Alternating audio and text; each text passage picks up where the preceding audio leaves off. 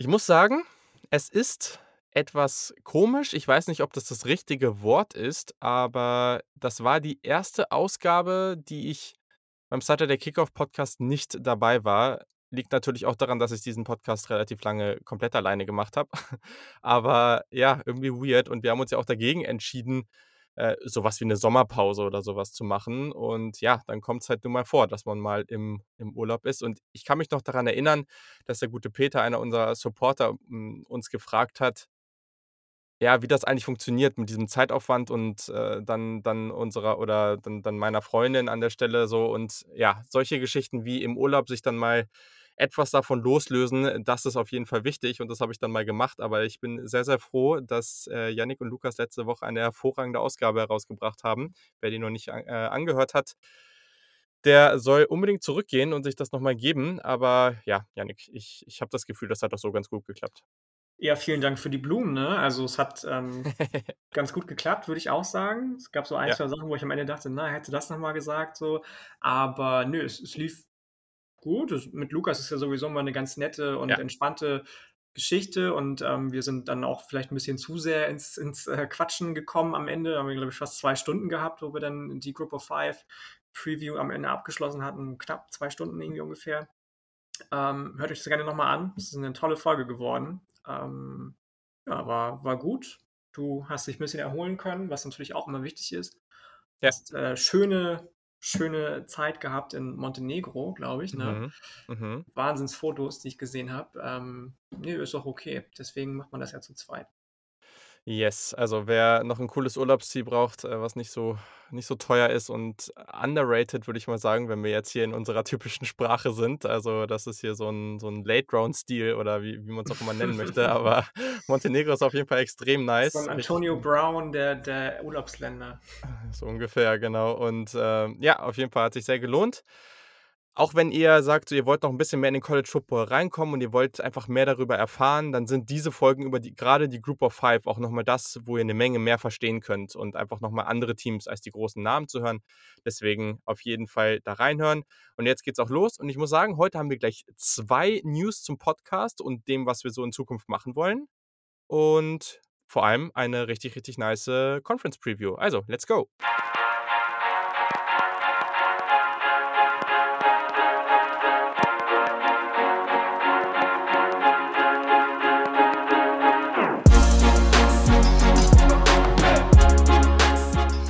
Einen wunderschönen guten Tag und herzlich willkommen zum Saturday Kickoff Podcast.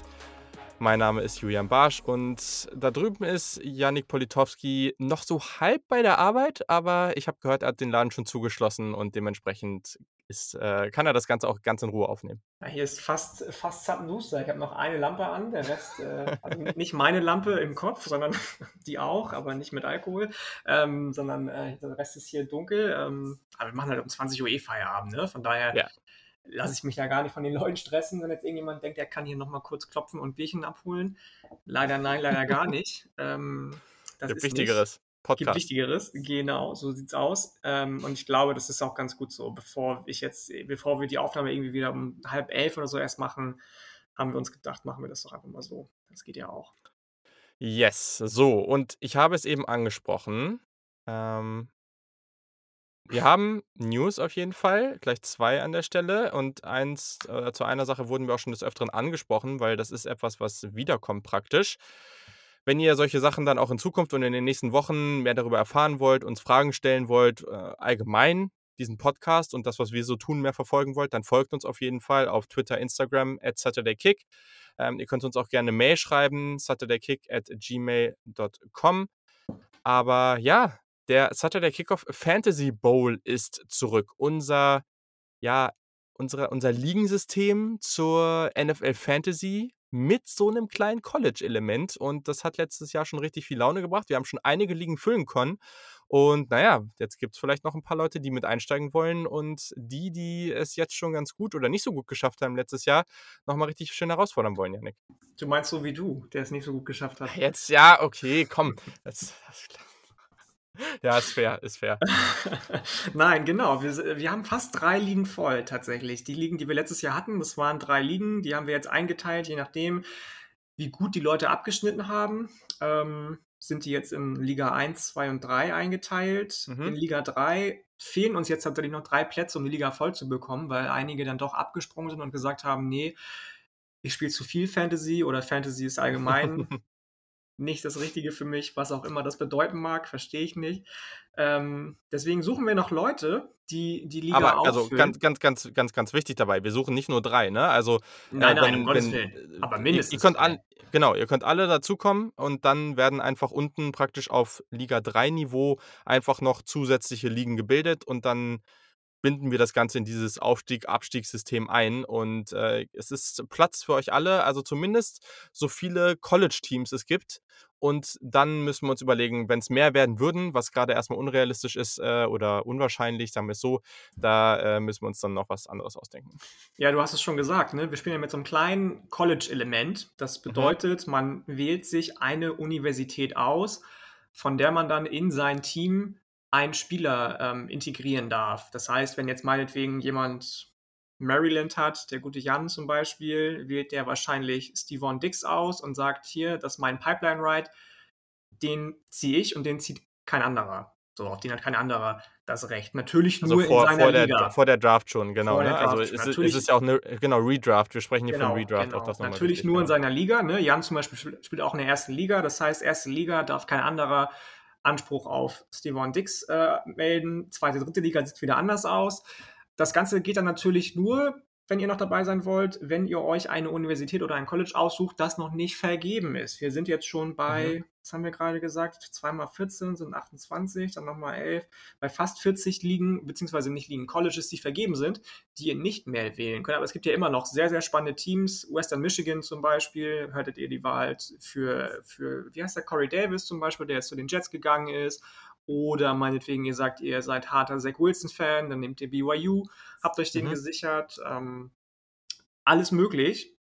Und wir hoffen, dass ihr Bock drauf habt. Wir haben Bock drauf, glaube ich, oder? Auf jeden Fall, auf jeden Fall. Und wir werden da auch sicherlich nochmal die Tage ein paar Teams posten, die, die noch verfügbar sind. Aber allgemein, schreibt uns einfach, auch gerade wenn ihr noch kein College-Team habt und uns vielleicht mehr zur Draftzeit hört oder auch viel wegen dem Draft-Content, ist vielleicht auch eine coole Möglichkeit, sich da einfach ein Team rauszusuchen, egal ob das jetzt ein hervorragender Spieler ist oder nicht. Am Ende habt ihr immer noch eine normale Draft vor der Saison und ihr habt immer noch alle Möglichkeiten der Welt zu gewinnen. Ne? Also das, äh, ihr dürft euch halt einfach nur nicht so dämlich anstellen wie ich und dann läuft das. und, und äh, dann ist es trotzdem irgendwie cool, sein Team zu repräsentieren und ähm, ja, habt einfach noch eine Chance, sich da irgendwie ein cooles Team rauszusuchen. Ich glaube, das ist, oder ich glaube nicht nur, das ist irgendwie ganz nice. Ähm, hat, hat letztes Jahr auch echt schon viel, viel Laune gebracht. Eine wichtige, ein wichtiger Aspekt, das Ganze ist für SupporterInnen. Also, äh, ihr, müsstet, ihr, ihr müsst Supporter werden dafür. Ähm, was aber tatsächlich sehr, sehr einfach geht. Also ihr könnt ähm, über, die, über den Link in den Show Notes ähm, auf Steady HQ ähm, heißt das Ganze. Das ist sowas wie Patreon, ähm, aber halt ähm, die deutsche Variante praktisch davon, ähm, SupporterInnen werden. So, und gibt es auch noch eine ganze Menge andere Features. Äh, wir haben so eine, eine, so, eine, so eine Gruppe auf Signal, ist was ähnliches wie WhatsApp, wo wir regelmäßig Audios reinposten, nochmal mit zusätzlichem Content. Ähm, gibt noch, äh, gibt dann auch bald wieder, müssen wir jetzt mal gucken, ist gerade eine kleine Pause, aber auch gerade in der Saison und Pre-Draft-Zeit machen wir Live-Supporter-Sessions, wo wir uns mit euch über Zoom, über alle möglichen Draft-Themen unterhalten und so fort. Also es gibt eine Menge, was wir da machen. Das kriegt ihr natürlich auch noch alles. Äh, und das Coole ist, diese Pakete, also es gibt verschiedene Pakete, wie sonst auch. Das kennt ihr ja sicherlich schon. Ihr könnt mit, glaube ich, 2,50 Euro im Monat oder sowas starten. Also das ist echt, als ob ihr, keine Ahnung, wenn, wenn, weiß ich nicht, so, so, was ist denn so, wenn, wenn, ja, wenn so Zucchinis oder so ein bisschen zu teuer geraten sind gerade. Oder, weißt du, diese 125 Gramm Himbeerpackung oder sowas, ne? Die kosten Ja, immer ja, ja. 2,99. Ja. Da denkst du dir auch so, die hast du mit drei Löffeln aufgegessen. Aber ganz so, und weißt du- ehrlich, finde ich irgendwie fair. Und genauso fair finde ich es, irgendwie 8 Euro für Paprika auszugeben, wenn nicht gerade Saison ist, weil das ja einfach nichts ist, was irgendwie irgendwo, ja doch, Paprika vielleicht nicht, aber Himbeeren sind ja schon heimisch so. Ich, bei Essen, ich Nee, weiß, was ist du ja alles- meinst, ist, ist ja alles Essen gut. so, aber das, also ich finde es okay, dass das so viel kostet, in Anführungsstrichen, im Verhältnis zum Kaffee, Ist ja alles meinetwegen, gut. den du dir von einem bekannten Bäckerei, äh, von einer bekannten Bäckereikette holen kannst. Ich stimme vollkommen zu, aber das ist gar nicht der Punkt. Der Punkt ist, dass man da 3 oder 4 Löffel Himbeeren von hat und bei uns hat man 'ne deutl also, würde ich mal So behaupten, deutlich mehr davon. aus. Deswegen So lohnt sich das natürlich. aus. Und es gibt natürlich auch noch größere Pakete, da freuen wir uns natürlich mega, wenn ihr sagt so: „Jo, ich will mit in die Fantasy in den Fantasy Bowl und gleichzeitig, ähm, möchte ich euren Podcast supporten, dass das irgendwie in der Zukunft auch noch wächst und so.“ Dann könnt ihr auch sehr, sehr gerne natürlich 'n größeres Paket wählen. Wenn ihr Fragen dazu habt, dann schreibt uns einfach. Habe ich schon gesagt, Twitter, Instagram, unsere privaten Kanäle, da könnt ihr uns natürlich auch folgen. Auf Twitter, da sind wir auch sehr, sehr aktiv und, ähm, da beantwerten äh, beantworten wir euch natürlich alles, was es so, ja, zu beantworten gibt. Und da kommen wir auch gleich zur nächsten Sache und das ist jetzt tatsächlich etwas Neues. Ihr habt ja schon gehört, es gab, äh, lange so 'n Hype um Clubhouse, ähm, dann ist Twitter Spaces irgendwie dazugekommen und, äh, was wir jetzt machen, weil es haben ja auch nicht alle Twitter, ähm, was wir jetzt machen wollen, ist, dass wir uns so 'n bisschen in das Streaming-Game, äh, ja, reinbringen wollen. Mal gucken, ob das irgendwann auch in in Twitch oder so was endet, das müssen wir mal sehen in der Zukunft. Aber es gibt eine neue App und die heißt Green Room. Das Ganze ist von Spotify. Das Gute ist aber, ihr müsst kein Spotify Premium dafür haben. Also, Green Room ist eine App, die könnt ihr uns die könnt ihr euch aus dem App Store, ähm, von eurem jeweiligen Mobilphone, äh, oder Smartphone runterladen. Ähm, und das Ganze funktioniert sehr ähnlich wie Clubhouse. Also, es sind einfach so Audio-Rooms, da könnt ihr dazu joinen. Ähm, wir haben da 'ne Bühne praktisch, da quatschen wir mit Leuten. Ihr könnt euch melden, ihr könnt dazukommen, auch mit quatschen, Fragen stellen, diskutieren. Und das wollen wir jetzt regelmäßig machen. Wir haben jetzt grade den Plan, wir gucken mal, wie gut das funktioniert, aber wir werden jetzt von jetzt an immer montagabends dazu was machen, so. Wir werden vorher announcen, irgendwie Freitag, Samstag irgendwie announcen, dann natürlich auf Twitter und Instagram, äh, wann das Ganze sein wird. Wahrscheinlich irgendwie entweder 'n bisschen früher um 19:00 oder 'n bisschen später um 21:00 oder so was. Und da werden wir uns vielleicht auch mal den einen oder anderen, äh, Experten oder die Experten 'ne Expertin dazu holen, über gewisse Themen schnacken. Das wird dann auch nicht nur das sein, was wir in der Folge dann in der Woche machen. Also, da das kann auch mal zur NFL sein, zu, was weiß ich, Gaming, zu schieß mich tot, irgendwelche Sachen rund um den Football Space. Und, ähm, ja, ich finde das ganz cool. Es ermöglicht allen, die, äh, dabei zu sein. Also, ihr müsst kein Twitter haben, ihr müsst kein was weiß ich was haben, ihr müsst kein Spotify Premium haben. Und, äh, genau, ich hoffe, das gefällt euch. Wäre richtig nice, wenn ihr ab nächster Woche, ab nächsten Montag schon dabei seid. Und dann probieren wir das einfach mal aus, gucken, wie's läuft. Ihr könnt uns Feedback dalassen und dann, äh, gucken wir. Ich glaube, ähm, ja, macht einfach Sinn, da hier und da mal neue Sachen auszuprobieren und so geben wir euch noch mehr Möglichkeiten, dann wirklich im direkten Austausch mit uns zu stehen. Ja, wird auch mega gut. Freue ich mich drauf. Wir haben ja Ja. für die nächste Woche auch schon einen Gast, glaube ich, ne? Ja, genau. Das, äh nächste Woche wird's ja auch wieder im regelmäßigen Rhythmus angefangen die Podcast-Folge geben. Endlich. Und, äh, danach dann gleich den Green Room. So ist jetzt der Plan. Wir sind gespannt auf jeden Fall. Yes. So, damit haben wir das Ganze dann jetzt auch. Also, äh, 'ne sehr, sehr lange, äh, Vorrede hier, bevor wir jetzt wirklich ins Thema einsteigen, aber ich denke, das ist okay. Ich hoffe, euch gefallen die News. Wie gesagt, schreibt uns einfach, wenn Fragen da sind. Ähm, da sind wir da antworten wir immer flott und dann läuft das. Wir freuen uns auf euch beim Fantasy, bei Green Room und natürlich allgemein, wenn ihr auch hier immer am Start seid und uns, äh und und und unsere Folgen hört, weil das ist ja das Allercoolste. Und ich muss auch sagen, einige Folgen jetzt auch aus den letzten Wochen gehen echt richtig durch die Decke wieder. Es ist so, so cool, das alles zu sehen. Es macht richtig, richtig Spaß. Und ich persönlich bin jetzt auch aus'm Urlaub richtig so mit richtig dynamisch und richtig mit Bock zurückgekommen und habe so richtig gemerkt, so: „Jo, Alter, ich habe jetzt richtig Bock, das ganze Ding noch mal voranzutreiben. Bald beginnt die Saison wieder.“ Und genau deswegen sprechen wir heute über die Pac-12. Da hat auch einer gleich 'ne Frage gestellt, ich weiß gar nicht mehr, wer's war: „Warum ist die Pac-12 die beste Conference, die es gibt?“ So, Yannick, versuch mal 'n gutes Argument dafür zu finden. Ja, weil sie die einzige ist, die man gucken kann, ohne dass andere Spiele einen distracten, würde ich sagen, ne? Also, Pac-12 After Dark.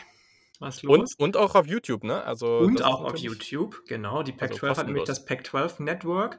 Ist ja jetzt grade der Commissioner auch gewechselt. Ähm, Mhm. der ehemalige hat damals ja anstelle eines mega krassen TV-Deals, so wie alle anderen Conferences, mit YouTube 'n Deal abgeschlossen und sein eigenes Network erschaffen, ähm, was der Conference im Nachhinein betrachtet nicht immer gut getan hat.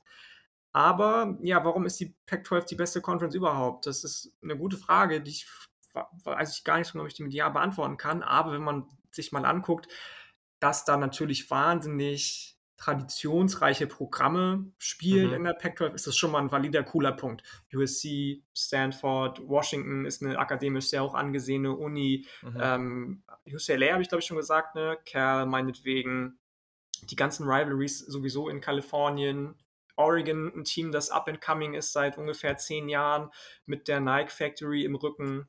Ähm, Mhm. Arizona State, die in einer einzigartigen Lage spielen mit dem Bundesstaat, mit dem, mit dem Staat Arizona in der Lage Tempe irgendwie, wo du eine ganz, ganz dichte Recruiting, äh, Recruit bzw. Prospect-Tiefe hast. Also auf jeden Fall passieren da spannende Sachen in der Conference. Ähm, ob das jetzt die beste Conference von allen ist, ich wage das zumindest mal nicht zu bestätigen, aber ich kann, kann jeden verstehen, der, der eine Schwäche hat für so Teams wie dann eben auch meinetwegen Colorado, die in, in Boulder spielen, was eine ganz tolle Atmosphäre ist, oder Utah in Rocky Mountains. Das ist schon, schon cool.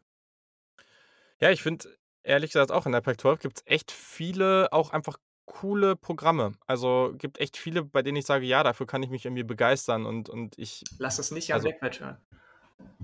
Nein, also also, aber, äh, du du weißt, was ich meine. Also, Ja, klar, auch von den. Stadien so, ne? Oregon mit Autzen Stadium, dann haben die beiden Unis in LA irgendwie auch so 'n traditionelles Feeling.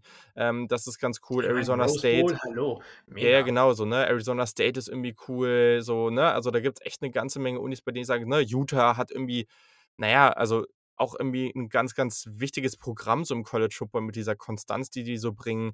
Ähm, auch Washington, was die in den letzten Jahren, äh, da da so gebracht haben, auch was die in der NFL Draft so produziert haben, Ganz, konstant, ganz vor allem aus der tolle Defense. Defensive Backschmiede, genau. Ja, genau so, ne? Und und also, das ist schon cool. Und ich hoffe sehr, dass der neue Commissioner das jetzt hinbekommt, da auch konstant diese Conference 'n bisschen mehr ins Rampenlicht zu pushen, weil und und das, äh, hängt natürlich nicht nur an ihm, ne? Klar. Also, wenn jetzt gewisse Unis es auch mal schaffen, jetzt dann mehr und das wird ja so sein, dann auch mehr in im Playoff dabei zu sein und da vielleicht auch mal den einen oder anderen Sieg einzufahren.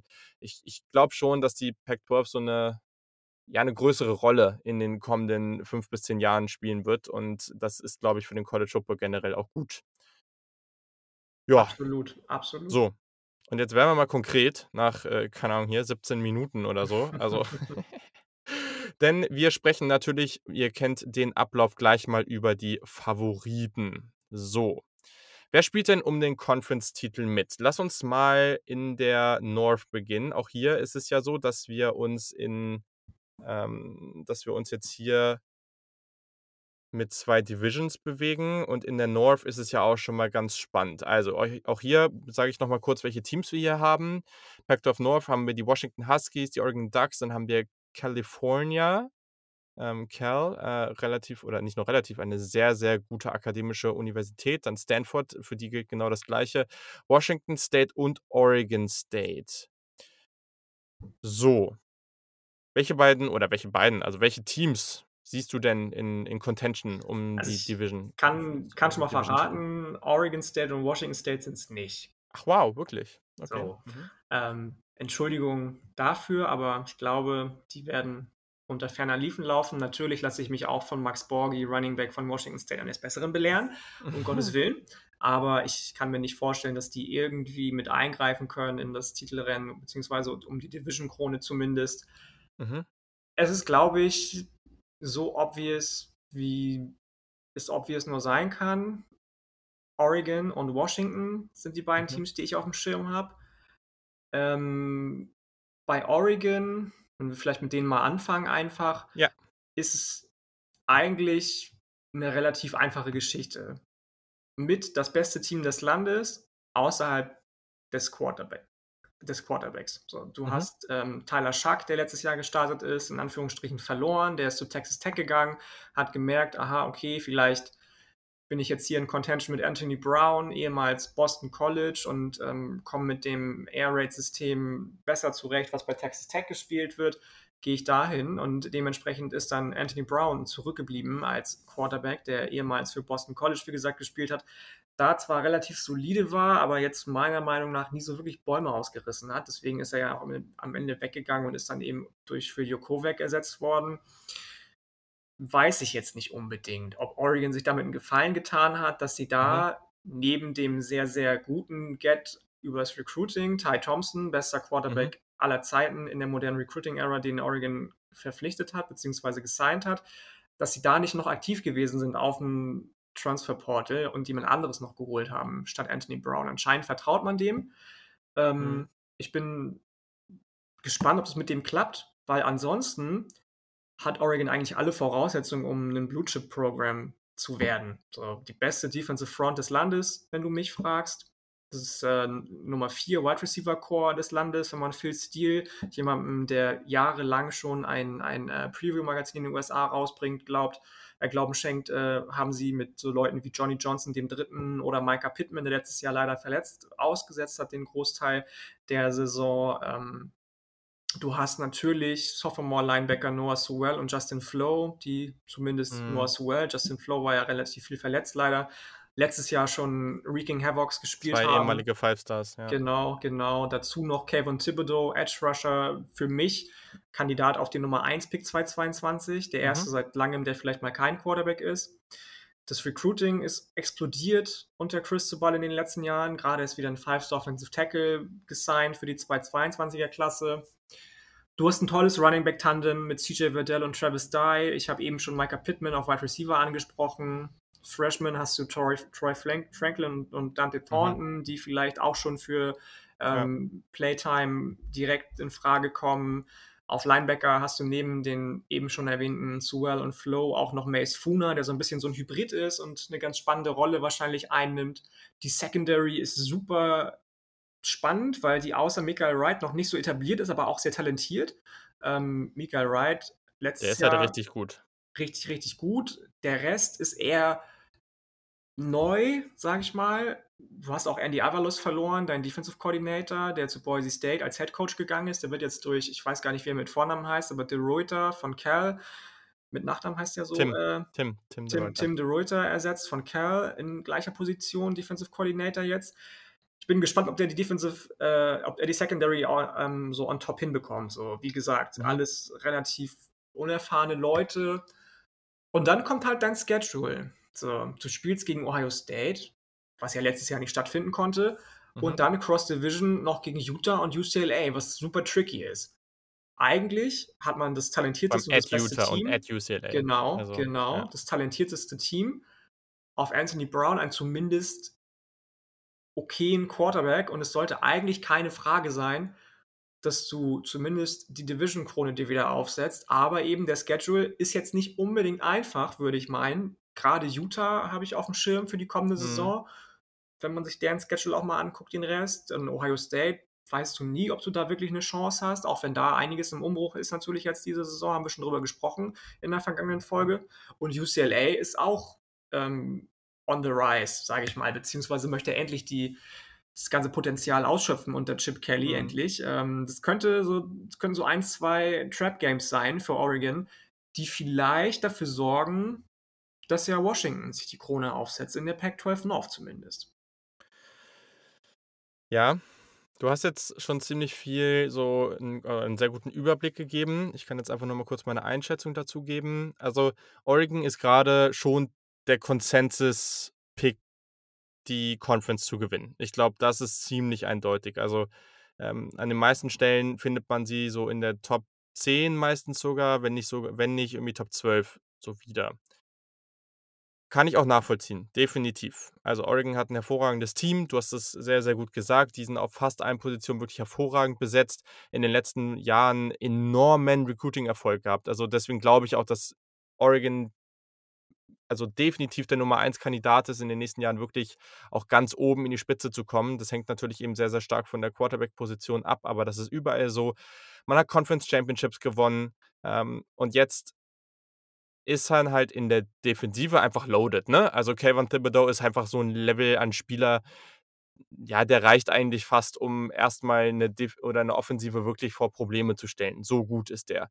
Du hast dann eben mit Sur Flow hast du angesprochen, dann auch noch Isaac Slade Matautia, ähm, der, auch noch ein sehr, sehr guter Junior auf Linebacker. Also Moment, also Moment ist, der nicht zur SMU transferiert vor zwei Tagen?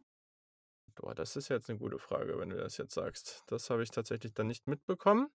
Ähm, das kann ich dann nochmal nebenbei gucken. Aber selbst wenn, also du hast hier wahrscheinlich das beste Linebacker-Duo eh vom Talent her. Man muss jetzt halt mal gucken, was die, was die da machen. Ähm, ja, da hast du tatsächlich re tatsächlich recht. Okay, gut, never mind. Ähm, aber dann trotz alledem, also auch mit Sewell und Flo mal gucken, was Flo jetzt bringen kann. Ich bin sehr, sehr gespannt auf ihn, aber vom Talent her ist es das beste Duo im College Football. Also, du hast sicherlich andere, die einfach mehr Erfahrung mitbringen und dadurch vielleicht jetzt die Produktion in diesem Jahr vielleicht noch 'n Tacken besser sein wird, aber das ist schon wirklich hervorragend. Weitere Sachen hast du eigentlich angesprochen. Die Wide-Receiver-Gruppe. Ich bin gespannt. Also, ich meine, Steele hat jetzt zum Beispiel diese Gruppe vor der USC-Gruppe gerankt, auch wenn nur 1, 2 Spots. Ich weiß nicht, ob ich da persönlich mitgehe. Also, Ja, weiß mit ich auch nicht. mit mit sagen. den mit dem Talent, was sie da haben, auch mit den jungen Spielern, die du angesprochen hast, ne? Also, da sind ja echt einige dabei. Das ist richtig, richtig nice, ne? Also, Troy Franklin hast du schon angesprochen, ne? Und und das sind ja, ne, Donte Thornton und Co. Ich glaube, dass man in den nächsten Jahren dann sogar noch besser werden wird. Man hat Tiefe. Johnny Johnson ist ja schon so 'n bisschen dieser Nummer 1 Wide Receiver, hat die meiste Erfahrung. Der ist der ist sehr, sehr gut. Ich bin mir aber nicht sicher, ob man hier wirklich 'ne richtige Nummer 1 am Start hat. Und das ist noch mal so das, wo ich in Kombination damit, dass man halt auf Quarterback so 'n bisschen oder ich mir 'n bisschen unsicher bin, ähm, weiß ich nicht, ob ich da so hundertprozentig zufrieden mit bin. So, einfach für das, was man erreichen will. Guck auf 80 % im College Football und da ist man viel, viel besser, keine Frage. Aber es geht ja immer darum, was willst du erreichen? Und Oregon will ins Playoff, so. Micah Pittman ist für mich da so diese Wildcard. Das Problem ist, dass er sehr viel verletzt war, das war ärgerlich, aber Micah Pittman ist extrem talentiert. So, das ist 'n ganz, ganz starker Spieler und ich glaube und ich hoffe, dass der wirklich diesen nächsten Schritt machen kann und vor allem fit bleibt. Offensive Line muss man sich keine Sorgen machen. Man muss vor allem sich auch bei den Backups auf Quarterback keine Sorgen machen. Da hat man auch wirklich gute. Ähm, da hat man ja auch noch hier den den den hier den Sophomore oder Redshirt Freshman hier, äh, Robbie Ashford, genau, oder jetzt sind sie theoretisch noch Freshmen, weil man letztes Jahr dieses Jahr geschenkt bekommt. Aber Robbie Ashford, der ja auch Centerfielder für Oregon im Baseball spielt. Du hast noch Jay Butterfield. Ähm, also, du hast da wirklich sehr viele sehr gute und junge, talentierte Quarterbacks rumlaufen. Das ist natürlich richtig gut. Was machst du jetzt mit Quarterback? Also, Anthony Brown hat bereits 28 Spiele für Boston College gestartet. Er hat nie ein Top-25-Team geschlagen. Hat schon große Probleme mit mit seinen Kreuz äh, Bändern gehabt. Das ist auch nicht ideal. Der ist halt schon athletisch, der Typ. Das muss man schon sagen. Das macht er gut. Der hat auch 'n guten Arm. Die Accuracy, ja da bin ich jetzt mal gespannt, wie wie das so aussehen wird. Also, ich bin persönlich der Meinung, dass das die bessere Lösung als Tyler Shough ist. Ich weiß, dass du den ganz gerne magst. Ich bin nicht so 'n großer Fan von ihm. Aber ich weiß halt trotzdem nicht, ob es hier n viellei ja, du hast halt jetzt hier die Erfahrung, ne? Ist es besser zu sagen: „Okay, du gibst dir vielleicht noch 'n paar Spiele und und versuchst 'n jungen Quarterback da rein ähm, an heranzuziehen?“ Was dagegen spricht, ist natürlich, dass du bereits in Woche 2 gegen Ohio State spielst, die aber in der genau gleichen Situation sind, ne? Also, I don't know. Also, es ist es ist ganz, ganz schwierig. Ich bin oft Fan davon, irgendwie einen der Jungen halt reinzuschmeißen. Vor allem, du hast ja auch 'n paar Junge dabei, die schon 1 Jahr jetzt, äh, an der Uni sind. Aber okay, wir müssen schauen. Ich glaube, dass Anthony Brown 'ne solide Variante ist, aber das Upside sehe ich persönlich nicht so ganz. Schedule hast du angesprochen. Fresno State, Stony Brook rund um in den ersten 3 Wochen und in der Mitte eben Ohio State. Es ist witzig, weil alle schweren Spiele oder die schwersten Spiele aufm Schedule sind alle auswärts. Ohio State, Stanford, UCLA, Washington, Utah, alle auswärts. Und die Heimspiele sind fast alle relativ einfach, wenn du vielleicht Cal noch mal rausnimmst. Aber ich bin gespannt. Also, wenn man gegen Ohio State am Anfang gewinnt, dann hat man hier halt wirklich 'ne Chance, ungeschlagen zu gehen. Das glaube ich, aber gleichzeitig kann das halt auch 'ne Saison werden, wo man 2, 3 Niederlagen hat. Ähm, ja, wird halt viel davon abhängen, was man am Ende dann gegen Washington macht. Ja, sehe ich auch so. Also, das wie gesagt, es gibt so 1, 2 Trap Games. Alle schweren Spiele sind eigentlich auswärts. Das wird nicht einfach für Oregon, auch wenn sie meiner Meinung nach, wie gesagt, das talentierteste und beste Roster haben. Das wird nicht einfach. Ja, okay. Sehr gut, dann hast du noch Washington angesprochen, dann fange ich mal mit denen an. Hm, ich habe die natürlich da auch stehen. Einfach ich meine, das sind ja eh seit Jahren so die beiden Teams in der North, die so so da gegeneinander kämpfen um um den Titel. Sie spielten natürlich wie alle viel weniger Spiele in in 2020, flogen dann durch Corona-Fälle, ähm, ja sogar aus dem Championship-Game, was sie eigentlich hätten spielen sollen. Dadurch ist Oregon ja nur reingekommen. Hatten auch 'n tolles 21 Punkte Comeback gegen Utah, das war ganz stark. Ähm, es war halt schon so 'ne typische 1. Saison von so 'nem Headcoach auch irgendwie. Also, okay, klar, es war eh keine typische Saison, dadurch, was mit Corona war, aber Jimmy Lake, der neue Headcoach das war solide, ne? Also, aber ich ich habe schon so 'ne so 'n Gefühl, dass das eigentlich so weitergehen kann, wie es vorher war. Also, ich glaube, Washington ist auf'm ganz guten Weg. Sie haben, wie viele Teams, eine sehr, sehr gute Returning Production im gesamten Team. 18 Starter sind zurück, 10 in der Offense. Die komplette Running-Back-Truppe kommt zurück. Ähm, finde ich sehr, sehr positiv. Äh, ein Name, den man hier vielleicht im Auge behalten sollte, ist Richard Newton. Der wird sicherlich nicht starten, aber der ist noch mal ganz spannend. Auf Tight End also, sagen wir's mal so, Wide Receiver ist nicht ideal. Sie verlieren 5 Spieler an Transfers. Ähm, Slot Receiver Terrell Bynum ist der produktivste Rückkehrer, Ratchet Senior. Im restlichen Kader ich bin sehr gespannt, weil ich glaube, dass sie mit diesen jungen Spielern, die sie da haben sie haben erst mal Michigan-Transfer Jice Jackson bekommen, der ist interessant und dann haben sie 2 Ratchet Freshmen, Rome Odunze, äh, und dann, ähm, Aduns Aduns heißt der, glaube ich. Und dann, ähm, Jalen McMillan. Die beiden haben sehr, sehr viel Talent. Also, ich glaube, die beiden werden richtig stark und deswegen könnte das vielleicht sogar gut sein, weil die beiden eben jetzt die Möglichkeit haben, da einfach viel Spielzeit zu bekommen. Trotz alledem, die wichtige Waffe, die Waffe, auf die sich der Quarterback verlassen kann, ist Tight End Cade Otton. Der ist einfach sehr, sehr gut und der wird, ähm, 'ne ganz wichtige ja, 'n ganz wichtiger Faktor in dieser Offense sein.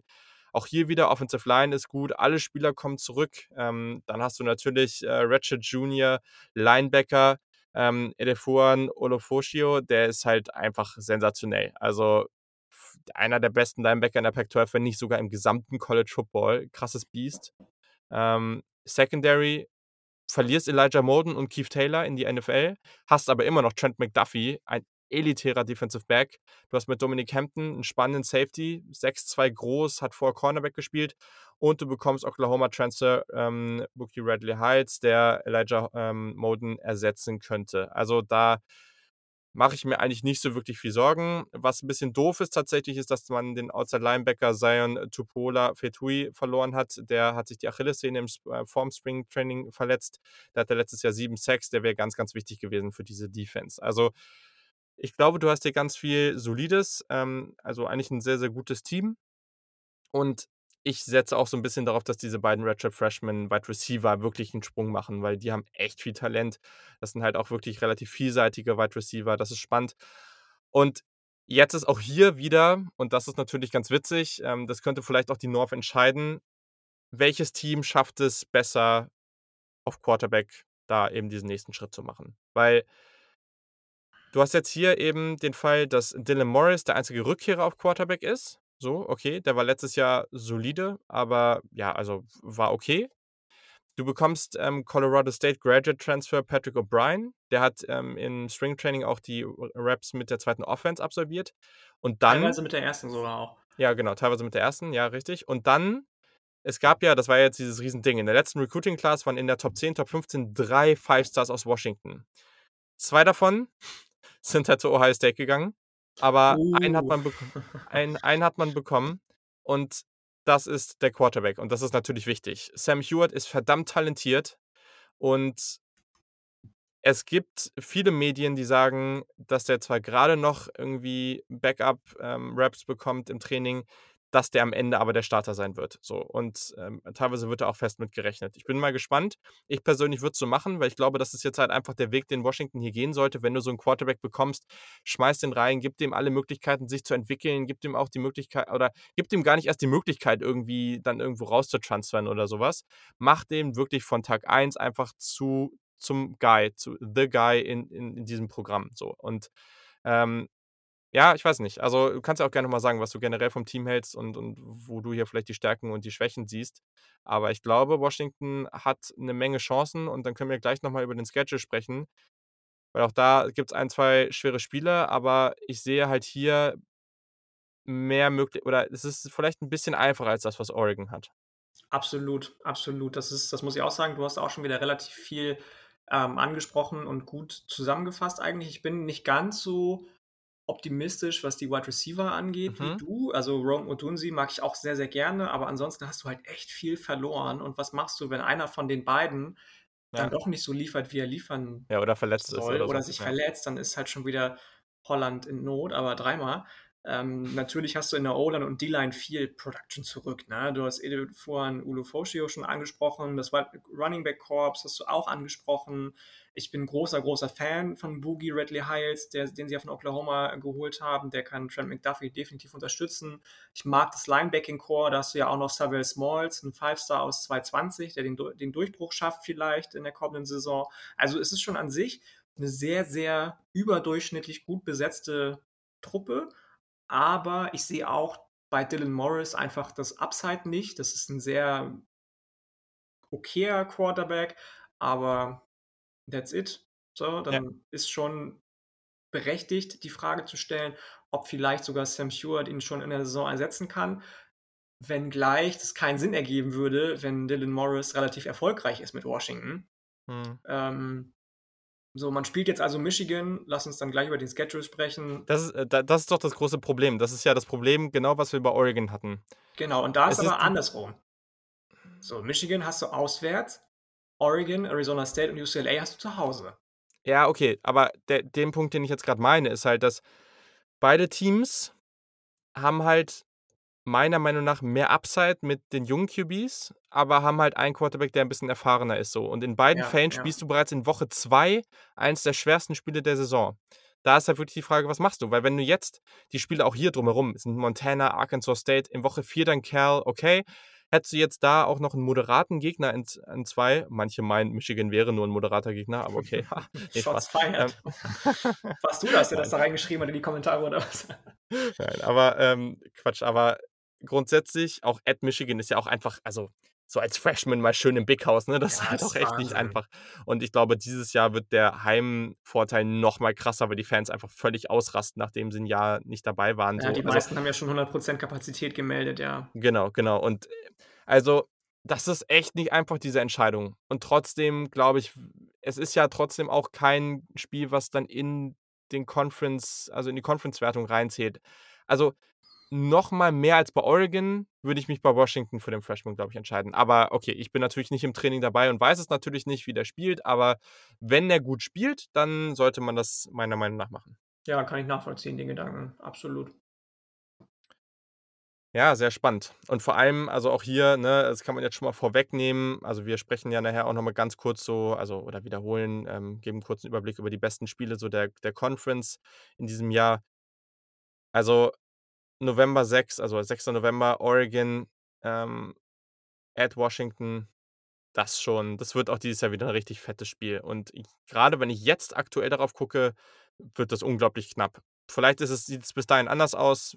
Wir wissen natürlich mehr zu dem Zeitpunkt, aber das könnte ein richtig, richtig geiles Spiel werden. Ja, ja. Gerade mit der Defensive von, also ich, ich mag auch die Defensive von, von Washington auch sehr gerne, muss ich sagen. Das kann eine richtig, ja mit Jimmy Lake geht das, glaube ich, in die richtige Richtung auf jeden Fall, dass sie den dann befördert haben zum Head Coach, nachdem ja Chris Peterson gegangen ist. Ähm, das war der richtige Schritt auf jeden Fall, auch wenn es gerade im Recruiting nicht ganz so gut läuft. Ähm, das wird sich wieder geben, glaube ich, gerade jetzt mit den neuen ähm, Gegebenheiten rund um Name, Image und Likeness. Hat dann natürlich Seattle, Washington ein Stein im Brett.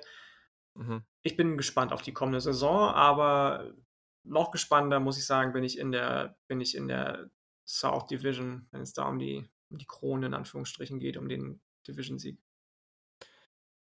Ich bin jetzt mal gespannt. Wir haben ja die beiden Kategorien, wer spielt um den Conference-Titel mit und welche Teams können überraschen. Und mhm. es ist komisch, weil ich meine, Teams, die überraschen können, so, so ein Team wie, ich sag jetzt mal, Arizona State, also überraschend ist ja auch übertrieben eigentlich, ne? Also die sind ja eigentlich schon auch äh, mittlerweile ganz bekannt, aber ich tue mich irgendwie schwer. Gefühlt gibt es hier drei, vier Teams, die alle gewinnen könnten. Ich glaube, ich würde ein, ich, ich glaube, ich würde sogar nur ein Team nehmen, bei dem ich mir sicher bin, dass sie um den Conference-Titel mitspielen. Und dann gibt es noch drei andere, die ich vielleicht in der Kategorie darunter nehmen würde, die aber alle das Zeug haben, besser zu sein als dieses Team ich weiß nicht, ob das Sinn macht, aber also, also ich habe zwei, die um den, um den Division-Titel da mitspielen können in der, in der South. Aber hast du nicht mehr? Also ich habe irgendwie das Gefühl, ich, hab, ich, ich könnte jetzt hier vier Teams aufschreiben. Also, ja, aber, ja, ja, ja, ich habe ich hab zwei ich, aufgeschrieben, wo ich mir sicher bin, das meinte ich damit. Du hast ja okay. gesagt, du bist dir bei einem sicher und dann habe ich noch, ähm, habe ich noch zwei Teams aufgeschrieben, also insgesamt auch vier, ähm, bei wo es mich nicht überraschen würde, bei denen es mich nicht überraschen würde, wenn die alle wegblown und sagen: „So, Diggi, aber dieses Jahr sind wir mal dran.“ Ja. Okay, dann machen wir das jetzt. Also, dann sprechen wir jetzt einfach über diese Teams, über diese 4 Teams in ich denke, wir haben die gleichen in der Conference. Dann hätte ich auf jeden Fall noch eins aus der North, äh, was man noch Ja, so als Dito, Überraschungskandidat Dito. ansprechen kann. Ähm, und dann haben wir, glaube ich, auch die wichtigsten sogar schon besprochen. Dann können wir danach noch mal kurz so 'n paar Worte zu den anderen verlieren. Aber jetzt bin ich mal gespannt, welche beiden Teams du da jetzt hast, ähm, bei den Conference-Titel und dann kannst du auch einfach gleich mit einem anfangen. Also, ich habe USC, klar, und Arizona State, tatsächlich. Okay, mhm. Ähm, ich weiß nicht, mit wem du anfangen möchtest. Möchtest du mit USC oder Arizona State anfangen? Können gerne mit USC anfangen. Jayden Daniels-Fan, aber okay, dann fangen wir mit USC an.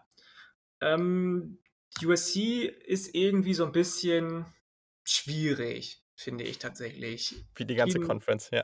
Kedon Slow wir haben da schon drü ja, genau, wir haben schon viel, äh, geschrieben die letzten Tage, müsst ihr müsst ihr euch dazu vorstellen und haben schon 3, 4, 5 Mal gesagt: „Oh Gott, oh Gott, wie schwer wir uns tun, die alle Ja, ja. einzusortieren.“ Ähm, die haben mit Kedon Slovis natürlich den oder einen der vermeintlich 2 besten Quarterbacks der Conference. So. Mhm. Nach 'ner relativ blamablen Recruiting-Klasse 2020 warst du 2021 wieder voll on track, hast mit Korey Foreman, der allerdings kein Early Enrollee ist. Das heißt, er fängt erst im Sommer an oder jetzt grade an, beziehungsweise wenn nicht sogar erst im Herbst an an der Uni, sich, äh, blicken zu lassen, ähm, den besten Recruit der gesamten Klasse dir sichern können. Und Clay Helton ist Head-Coach geblieben. So, das war Mhm. jetzt eine gute News, beziehungsweise 2 gute News und eine News, wo ich mir denke so: „Ah, hm, mit Clay Helton kannst du nicht so viel anfangen irgendwie.“ Dann Aber ist das wirklich so? Also, ich habe das Gefühl mittlerweile so also, es läuft ja echt 'ne ganze Menge auch gut, auch im Recruiting. Ja, Also ja. ich ich glaube, das kommt jetzt 'n bisschen drauf an. Wenn man jetzt 'n paar Jahre weiterhin keinen Erfolg hat oder na, was heißt keinen Erfolg, aber so da an an der daran kratzt, dass man vielleicht die Conference gewinnt, mal ins Playoff kommt, aber das nicht ganz schafft, dann muss man irgendwann mal sagen: „Okay, wir brauchen jetzt vielleicht wen anders.“ Aber das, was vor 'n paar Jahren da war, diese krassen Diskussionen um ihn, er hat das ja schon einigermaßen hinbekommen, Hat dass er, äh, hat dass es er, besser aussieht. richtig. Auch natürlich war die letzte Saison nicht unbedingt schlecht, wenngleich ich finde, dass die weniger gut war, als sie viele gemacht haben mit diesem 5-1-Record, den sie gefahren sind. Ja, das war ja auch ultra knapp alles, also, Ähm, ja. genau, du verlierst natürlich 3 Schlüsselspieler, ne? Amon-Ra Mhm. St. Brown ist nicht mehr da, Hufanga, der Safety, ist nicht mehr da, Elijah Vera-Tucker, die sind alle in die NFL gegangen. Tyler Vaughns ist auch weg, ja. Genau, so. Das heißt, das sind schon sch krasse Stützen, die du einfach ersetzen musst.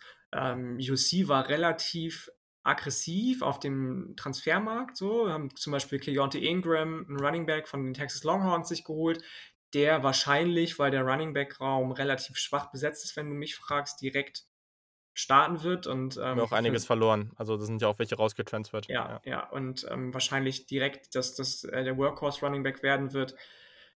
Klar, Wide Receiver ist off the charts, brauchen wir gar nicht drüber reden. Bru McCoy, der endlich durchstarten will, nachdem er ja verletzt war, zweimal transferiert ist und hast du nicht alles gesehen. Drake London, Gary Bryant Jr., du hast noch mit Michael Jackson den 3. 'n tollen Freshman. Tahj Mhm. Washington von Memphis ist auch noch gekommen, ganz toller Slot-Receiver.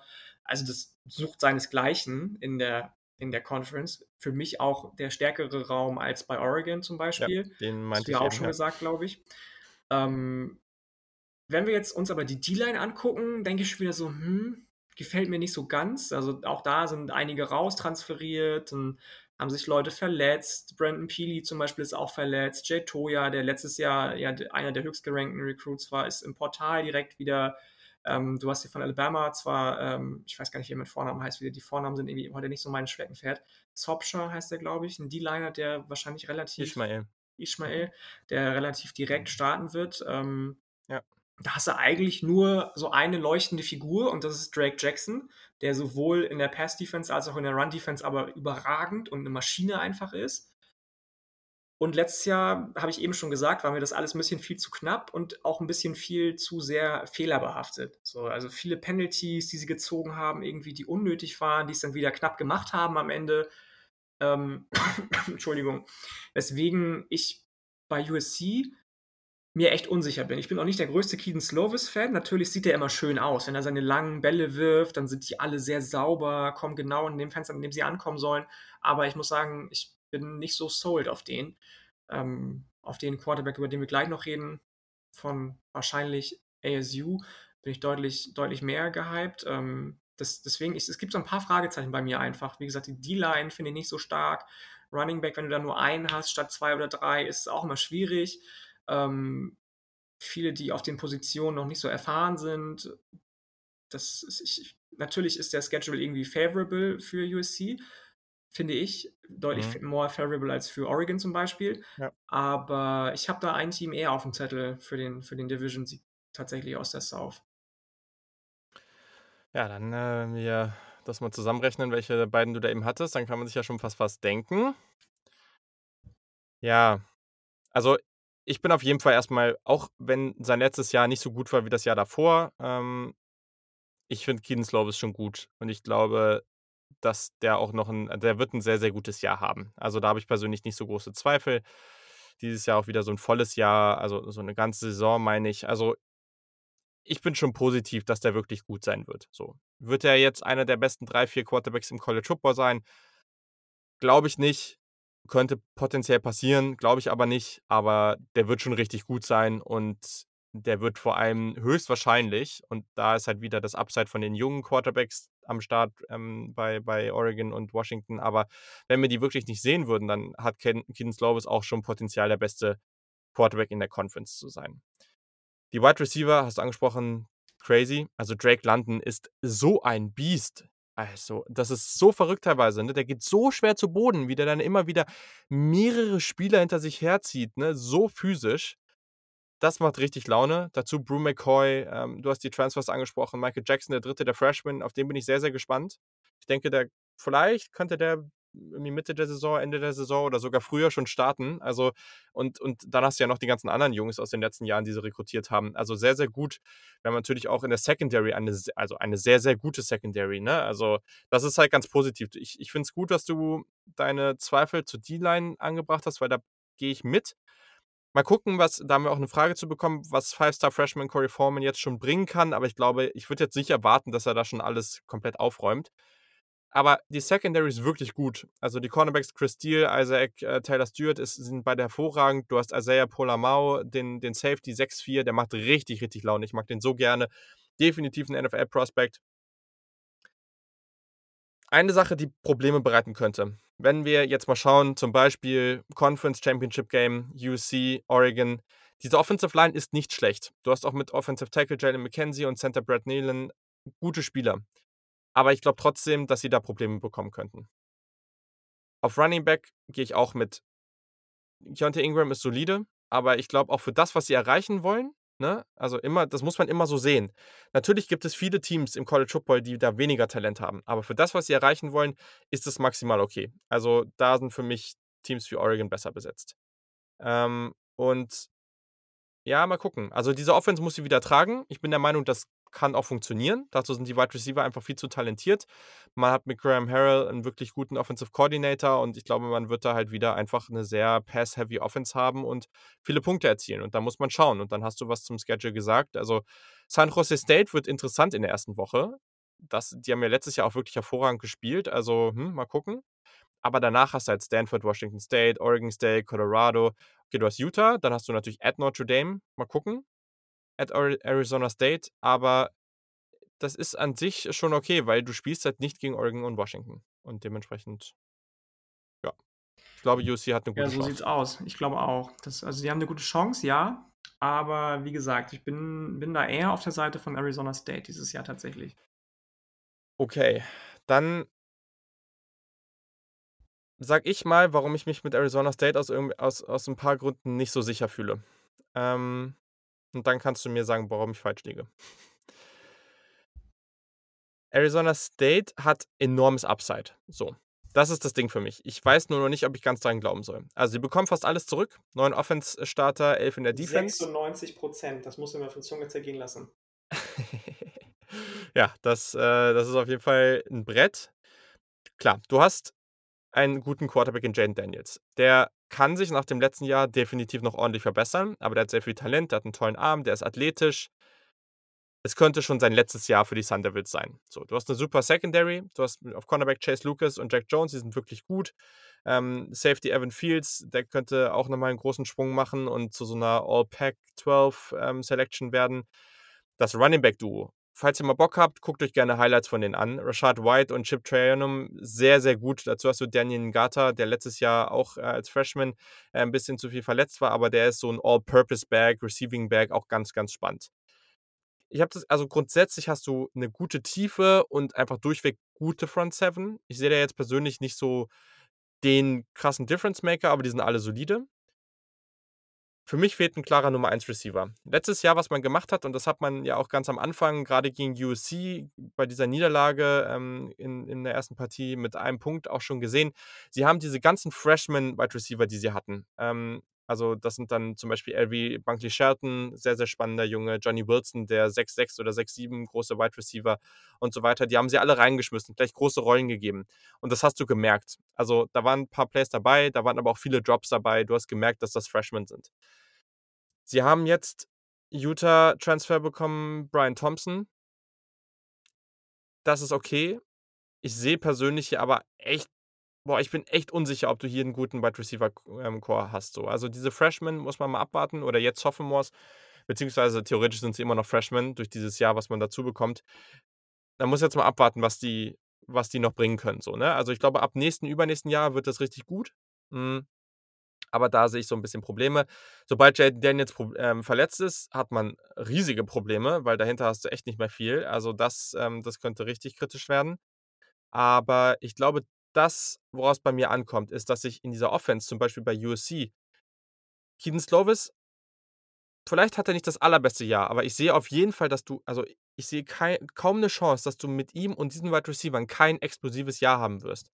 Bei Arizona State fehlt mir so ein bisschen was auf Wide Receiver und bei Jaden Daniels, der könnte völlig ausrasten, aber das ist doch in meinen Augen noch nicht jemand, der als Quarterback so, ah, wie, wie sage ich das, der, der so in seiner ganzen ich, ich finde in seinen Mechanics und so wie er wirft, ähm, das ist alles immer noch so up and down. Das ist entweder, also Boom or Bust so ein bisschen so. Weißt du, weißt du, was ich meine? Also, das, mhm.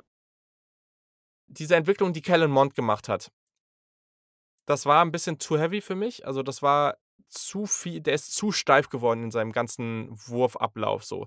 Das möchte ich für Jaden Dan jetzt nicht, aber dass er so ein bisschen kompakter wird, dass das so ein bisschen konstanter wird alles. Das würde ich mir wünschen. So, weil er hat natürlich alles mögliche, er hat auch viel mehr Talent als Kellenmond. So, also da kann, da kann sehr, sehr Gutes draus werden. Aber gerade wenn ich es mir so vorstelle, weiß ich ehrlich gesagt noch nicht, ob, das, ob er an diesem Punkt ist, dass er diese potenziell durchschnittliche Wide Receiver Gruppe wirklich auf das nächste Level heben kann. So, das, was die wirklich guten Quarterbacks machen. Ähm, es könnte ich, ich halte es gerade mittlerweile sogar für realistischer und ich mag den sehr, aber ich halte es gerade fast für realistischer, einfach auch aus dem Aspekt der Konstanz, dass er jetzt noch ein solides Jahr haben wird und dann als Senior übernächstes Jahr dann richtig durchstarten wird. So. Und deswegen ähm, ja, bin ich mir bei UC sehr viel sicherer, dass sie da oben in der Spitze mitspielen werden als bei Arizona State, die eben das Upside haben, genauso gut zu sein oder sogar besser. Ja, okay, faire und valide Punkte auf jeden Fall. Ähm, die Leute müssen ja ihre, ihre drei, vier Korn heute Intos haben. Fair enough also. ähm, fair enough. Ähm, ich muss sagen, ich bin da ein bisschen positiver wahrscheinlich. Klar, ich habe eben schon kurz über die 96% Production, die zurückkommen, ja, ja. gesprochen. Das ist, das ist brutal. Das ist richtig, richtig krass. Ich bin auch, glaube ich, bei Jaden Daniels noch ein bisschen positiver als du. Ich mag gerade ähm, so seine, also gerade das, dass er noch so ein bisschen dieses, dieses Befreite mitbringt, mag ich sehr gerne, dass er noch nicht immer ähm, die vielleicht vernünftigste, aber dann doch beste Entscheidung trifft, finde ich, find ich ganz gut. Und ich finde, das ist auf einem ganz anderen Level als zum Beispiel Davis Mills letzte Saison. Davis Mills hat ganz mhm. oft als Senior noch so What the fuck Entscheidungen getroffen. Das macht er nicht, finde ich.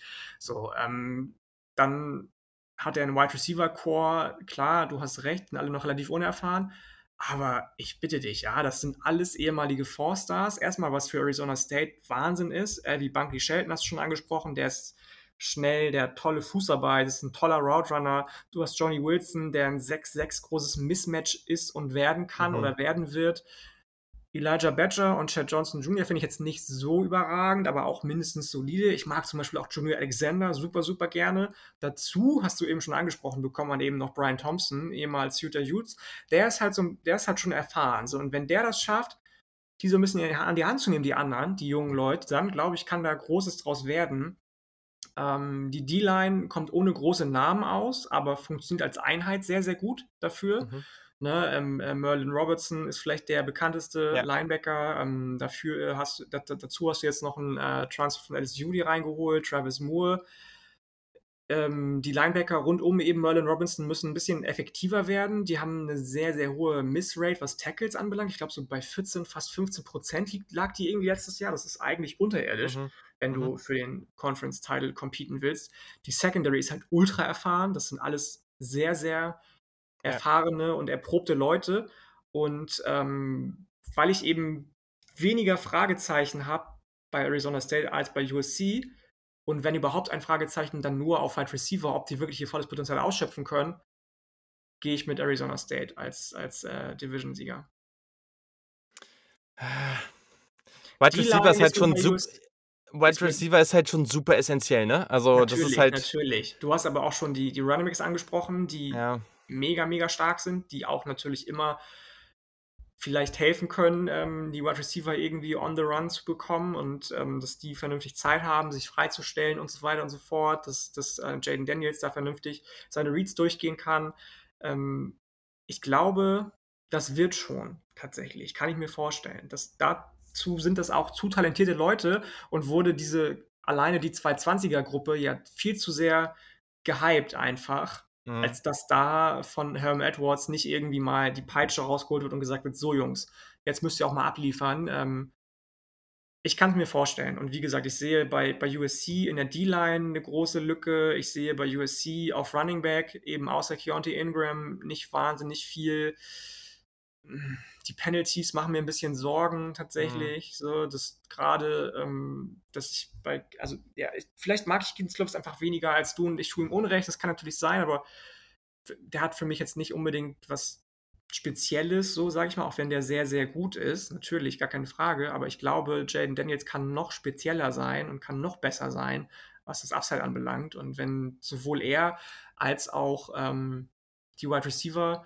dieses Upside liefern in 2021, dann bin ich durchaus gewillt, die Wette einzugehen und zu sagen, Arizona State, zumindest ähm, Pac-12 South gewinnen sie.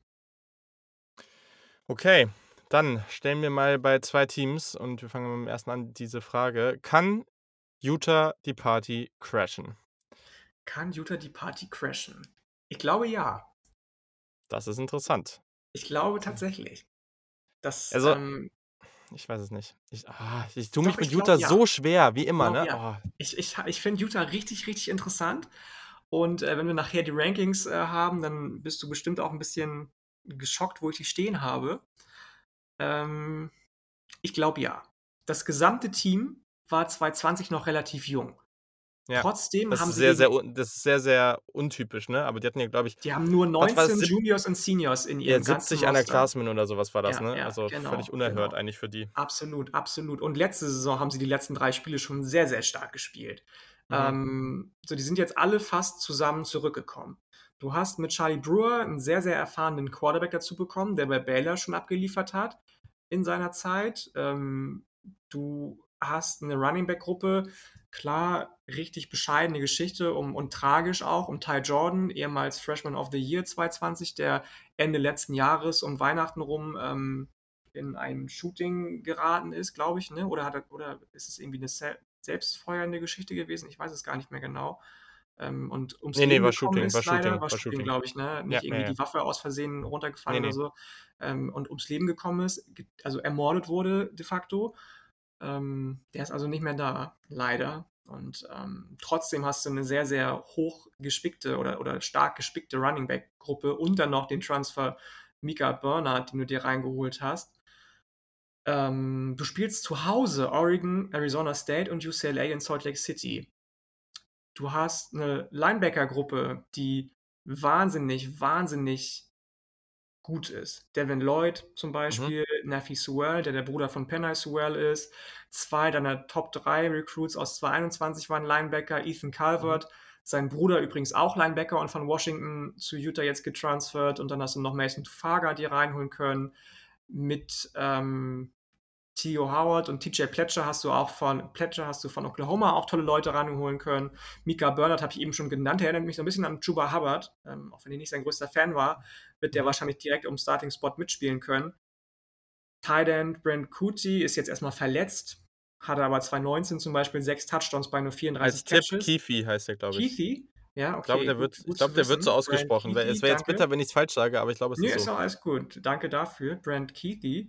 Und dann hast du aber dir auch noch als Ersatz in Anführungsstrichen von San Diego State Dalton Kincaid reingeholt, der so ein bisschen für mich, auch wenn er nicht, Mhm. noch nicht so abgeliefert hat, so ein bisschen Typ Hunter Henry ist. Ähm, der kann da definitiv in die Bresche, Bresche springen. Du hast wahrscheinlich einen der besten Punt- und Kick-Returner des Landes, Britton Covey, ist so ein bisschen so eine Allzweckwaffe. Die Secondary, Clark Phillips der Dritte ist so ein bisschen Rising Star. Da, dazu hast du J. Travis Broughton, der auch super, super spannend ist, finde ich. In der Defensive Line hast du gefühlt eine ganze Familie, die ähm, Hawati-Brüder, nee, die Pututao-Brüder, Entschuldigung, Ja. und äh, deren Cousin. Ähm, für den oder die Draft ist wahrscheinlich Hawati Putuatu, Put- Pututau, Entschuldigung, der spannendste. ähm, und dann spielst du halt am Ende USC und ASU nacheinander. So. Das ist hart. Arizona State spielst du zu Hause, aber das kann die Saison entscheiden, der Utah Utes. Sagen wir mal, sie gewinnen gegen ASU. Warum auch immer ich das jetzt gerade sagen sollte, obwohl ich ASU eben so hoch gelobt habe. Ähm, sie spielen nämlich zu Hause in Utah, was immer ein Hexenkessel ist. Und sie spielen auch UCLA zu Hause und gewinnen da. Mhm. Die mögen wir ja auch beide sehr gerne. Das heißt, sie Mhm. gewinnen also gegen Oregon nicht, gegen Arizona State gewinnen sie und gegen UCLA. Und vielleicht gewinnen sie ja auch gegen USC, weil ich ja nicht so sold bin auf USC, kann das passieren, glaube ich. Und das heißt, aus diesen fünf Spielen gewinnst du vier. Alle anderen Spiele gewinnen sie, glaube ich. Und du bist bei einer Niederlage nur. Hm. Und dann möchte ich mal sehen, ob ASU oder Utah vorne steht am Ende der Saison in der South Division. Spannend, spannend. Das Geile ist ja, wenn die dieses Jahr gut spielen, dann bauen die ja nächstes Jahr auch noch mal richtig darauf auf, ne? Also, weil alle diese Spieler gefühlt zurückkommen Ja, wobei du dann ja einen neuen Quarterback brauchst, ne? Sollte Charlie Brewer den Starting-Spot bekommen und nicht der, ich habe den ganz tollen Namen vergessen gerade, Cam Rising, ja. Genau, Cam Rising, sollte der nicht spielen vielleicht. Ähm, musst du ja wieder mit Quarterback von vorne anfangen quasi. Ja, das So. stimmt. Und ähm, Ich tue mich schwer. Ja, es ist Utah also, Utah ist immer solide bis bis ziemlich gut, so. Und das werden sie wieder sein. Da habe ich überhaupt keine Sorgen. Du hast angesprochen, äh, wen sie da noch so dazu bekommen. Ähm die Running-Back-Gruppe ist top. Brian Keefe, ich habe das nur eben gesagt, weil Keefe, also der wird ja, K-U-I-T-H-E geschrieben. alles gut. Ich bin ja Ähm, offen ne, ne, für ne, solche nicht bei also auch für die. Leute, die jetzt vielleicht denken, dass ich hier rumklugscheißere. Ähm, ich habe das damals extra auch irgendwie mir noch mal recherchiert, wie der ausgesprochen wird, weil ich auch selber so am struggeln damit war. Der ist mega dynamisch. Also, das ist so 'n richtig spannender Ja, Tight End. ja. Ähm, Kyle Whittingham hat gesagt, dass er extrem happy mit der Offensive Line ist, also, dass er da schon lange nicht mehr so 'ne gute Gruppe hatte. Defensive Line hast du schon angesprochen, da müssen wir uns gar keine Sorgen machen. Viel Talent in der Secondary. Ich gucke immer noch etwas traurig auf Clark Phillips III., Das ist 'n der Monster. Das ist 'n richtiges Monster. ja, Forster, der und ich weiß nicht, warum er das tun würde, sich, äh, sein sein Commitment bei Ohio State, äh, wieder abgegeben hat und äh, um sich dann für Utah zu entscheiden. Weißt du, ob der Hm, vielleicht aus Utah kommt? Ich habe das gar nicht mehr weiter recherchiert. Kann das sein? Kommt der vielleicht einfach von da? das ist 'ne gute Frage. Das muss ich mal kurz nachrecherchieren. Ich weiß es ehrlich gesagt nicht. Ähm, aber ja, also, grundsätzlich war das schon crazy, dass er das da wirklich gemacht hat. Ne, der kommt aus Kalifornien. Ja gut, aber Ähm ist ja auch näher dran auf jeden Fall. Ja, ja, das stimmt, das auf ähm jeden Fall.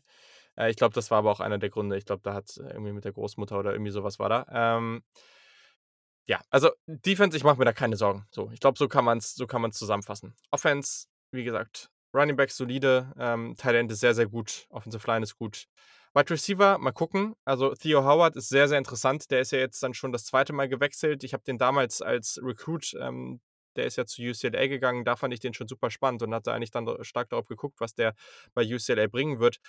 Ich ich wünsche mir für ihn, dass er jetzt hier noch mal 'n gutes Jahr hat. Ähm Aber auch hier wieder, so diese Kombination aus Quarterback mit Wide Receiver, da bin ich mir noch nicht so ganz sicher. Du hast eine gute Tiefe, du hast auch dahinter noch gute junge Quarterbacks, äh, Jaquinton Jackson, der von Texas nochmal gekommen ist, aber der noch sehr jung ist. Du hast den Forster aus dieser Klasse, Peter Costelli. Ähm, du hast gute junge Quarterbacks auf jeden Fall dahinter so. Charlie Brewer, der hat ja damals mit Baylor auch diese krasse Saison gehabt. So, und jetzt hear me out. Auch da hat er nur Denzel. Alle anderen Wide Receiver waren eher so lala. Das heißt, wenn er wieder einen Ja, hat, ich meine, der mit kann ja auch laufen. Ja, der kann ja auch laufen. Äh, das das ist schon richtig. Ah, ich weiß es nicht. Ich äh, sagen wir's mal so.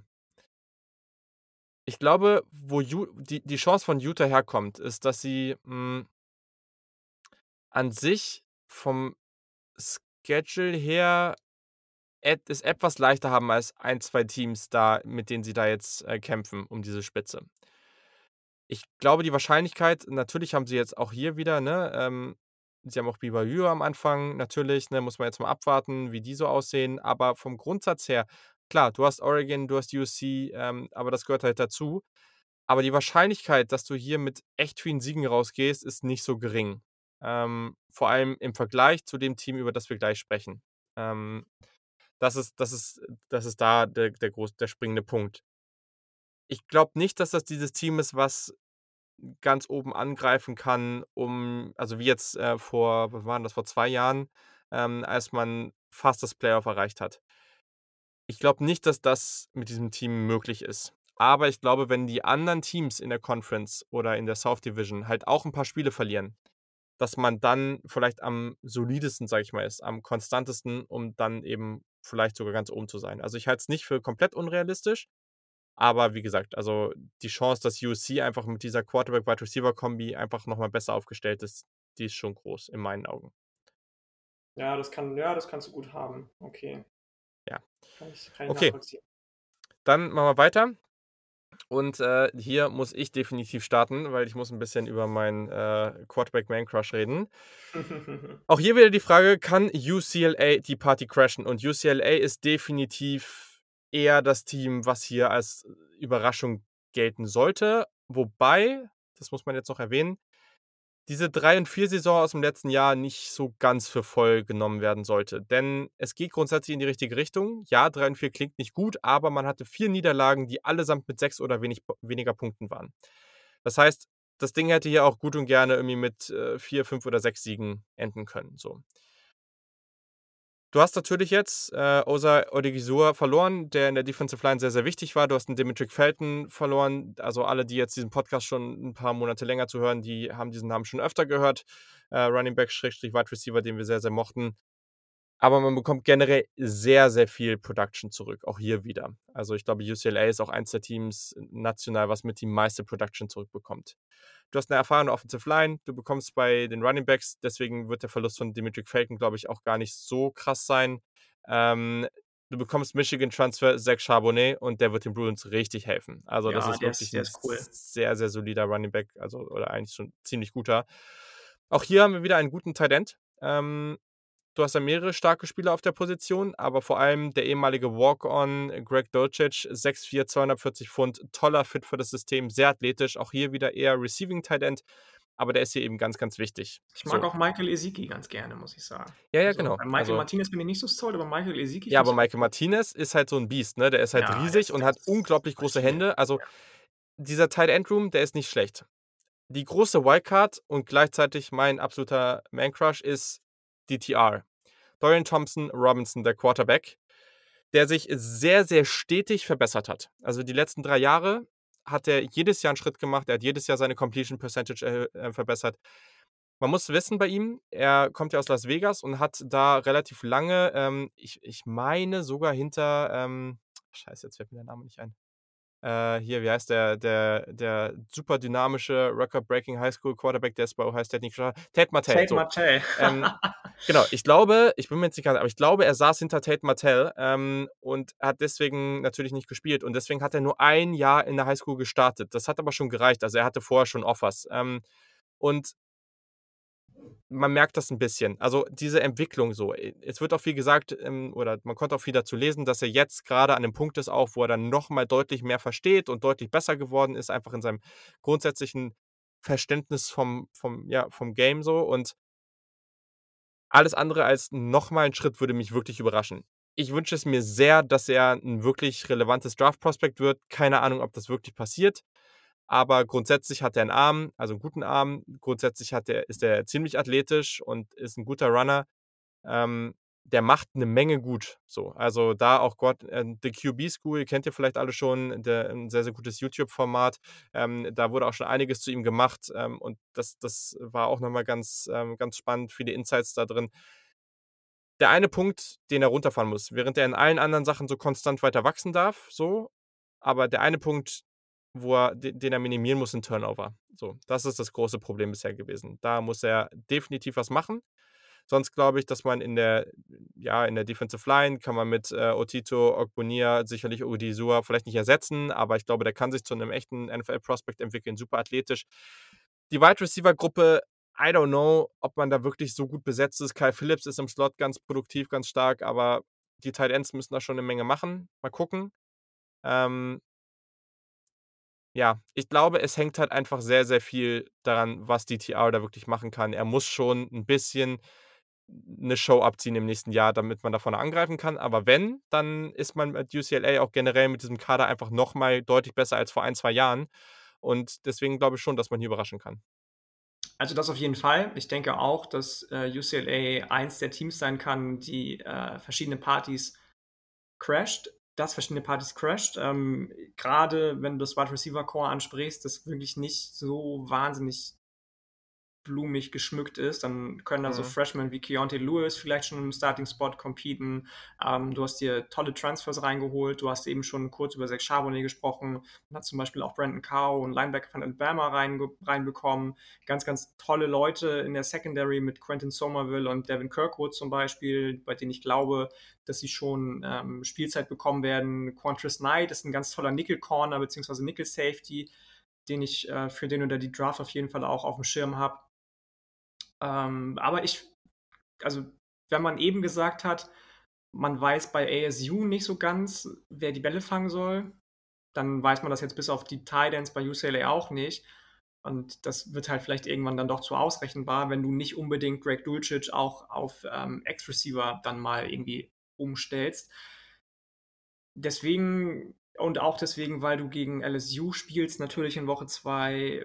Du spielst aber auch alle anderen Schwergewichte der Pac-12, ähm, und hast da nämlich keinen, den du auslassen kannst, bin ich bei UCLA zwar sehr, sehr also, ich freue mich auf die und ich würde denen auch sehr, sehr gönnen, dass sie die Saison gut abschließen, aber ich glaube nicht, dass es bei denen für mehr als vielleicht einem von den beiden Top-Teams die Saison versauen Ja. reicht. Ja, da gehe ich, glaube ich, mit. Also, ich glaube, ganz oben angreifen wird sehr, sehr schwer. Das So ich da würde das gerne sehen, das wäre halt schön, um Ja. Gottes Willen, aber, ähm, dafür ist mir der Schedule zu schwer und auf Wide Genau. Receiver gibt's da zu viele Fragezeichen. Du hast es angesprochen, ich finde DTR auch wahnsinnig spannend, aber die Probleme sind halt einfach da, die du angesprochen hast. Ich würde es Chip Kelly auch total gönnen, ähm, aber dass es klappt, ähm, steht auf 'nem anderen Stern. Das ist der große Unterschied zwischen Utah und UCLA. Also, UCLA spielt in Woche 2 gegen LSU und ich hoffe so sehr, dass sie da LSU schlagen. Das wäre so nice. Aber sie spielen halt dann auch noch gegen Arizona State, at Washington, Oregon, at Utah, at USC und am Ende gegen Cal. So, das Wahnsinn. ist einfach kein leichter Schedule so.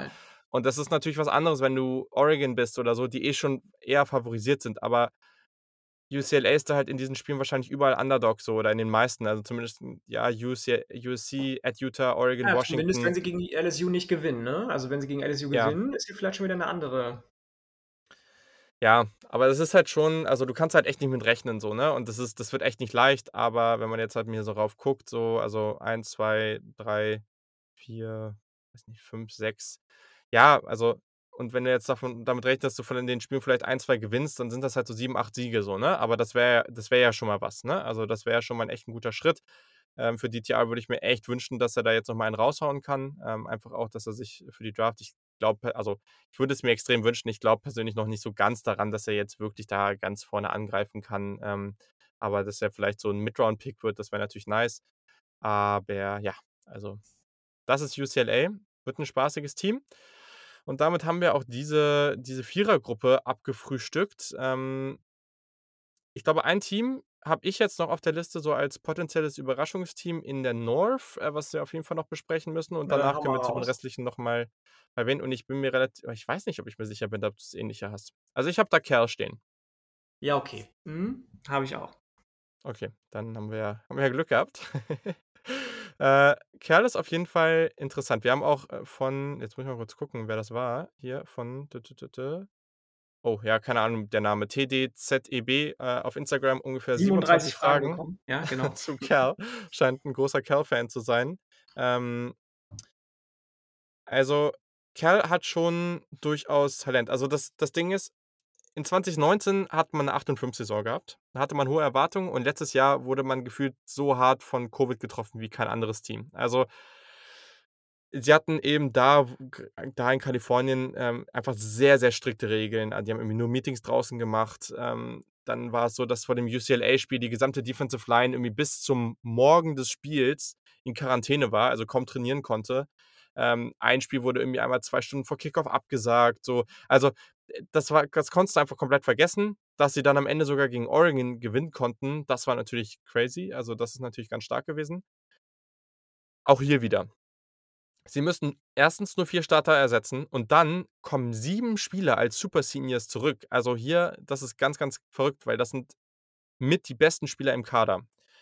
Ein Spieler, der 'n ganz, ganz großer Faktor für dieses Team sein wird, ist Redshirt Senior Quarterback Chase Garbers. Der hat Talent, der hat sich letztes Jahr verletzt, ähm, aber im Ist Jahr der dav schon Redshirt Senior? Ist der schon Ja. so Ja. ich habe den gar nicht so alt aufm Schirm. Ja, ich auch nicht, aber der ist halt schon echt alt. Crazy. Ähm, aber der hat im vorletzten Jahr also, er hat sich am Ende verletzt, aber im vorletzten Jahr sind sie erst mal 7 und 2 mit ihm gegangen, so. Der hat 'n tollen Touch, der hat Athletik. Ähm, das könnte einer der besseren Quarterbacks der Conference sein. Du hast Talent auf Running Back.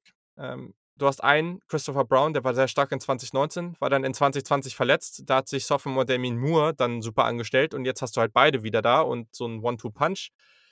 Wide Receiver ist, ich sage mal, für Cal-Verhältnisse echt ganz gut. Also, du hast, ähm, mit, äh, Kekoa Crawford und, äh, Nico Remigio 2 Seniors, die echt einfach so Veteran Leaders sehr, sehr souverän sind.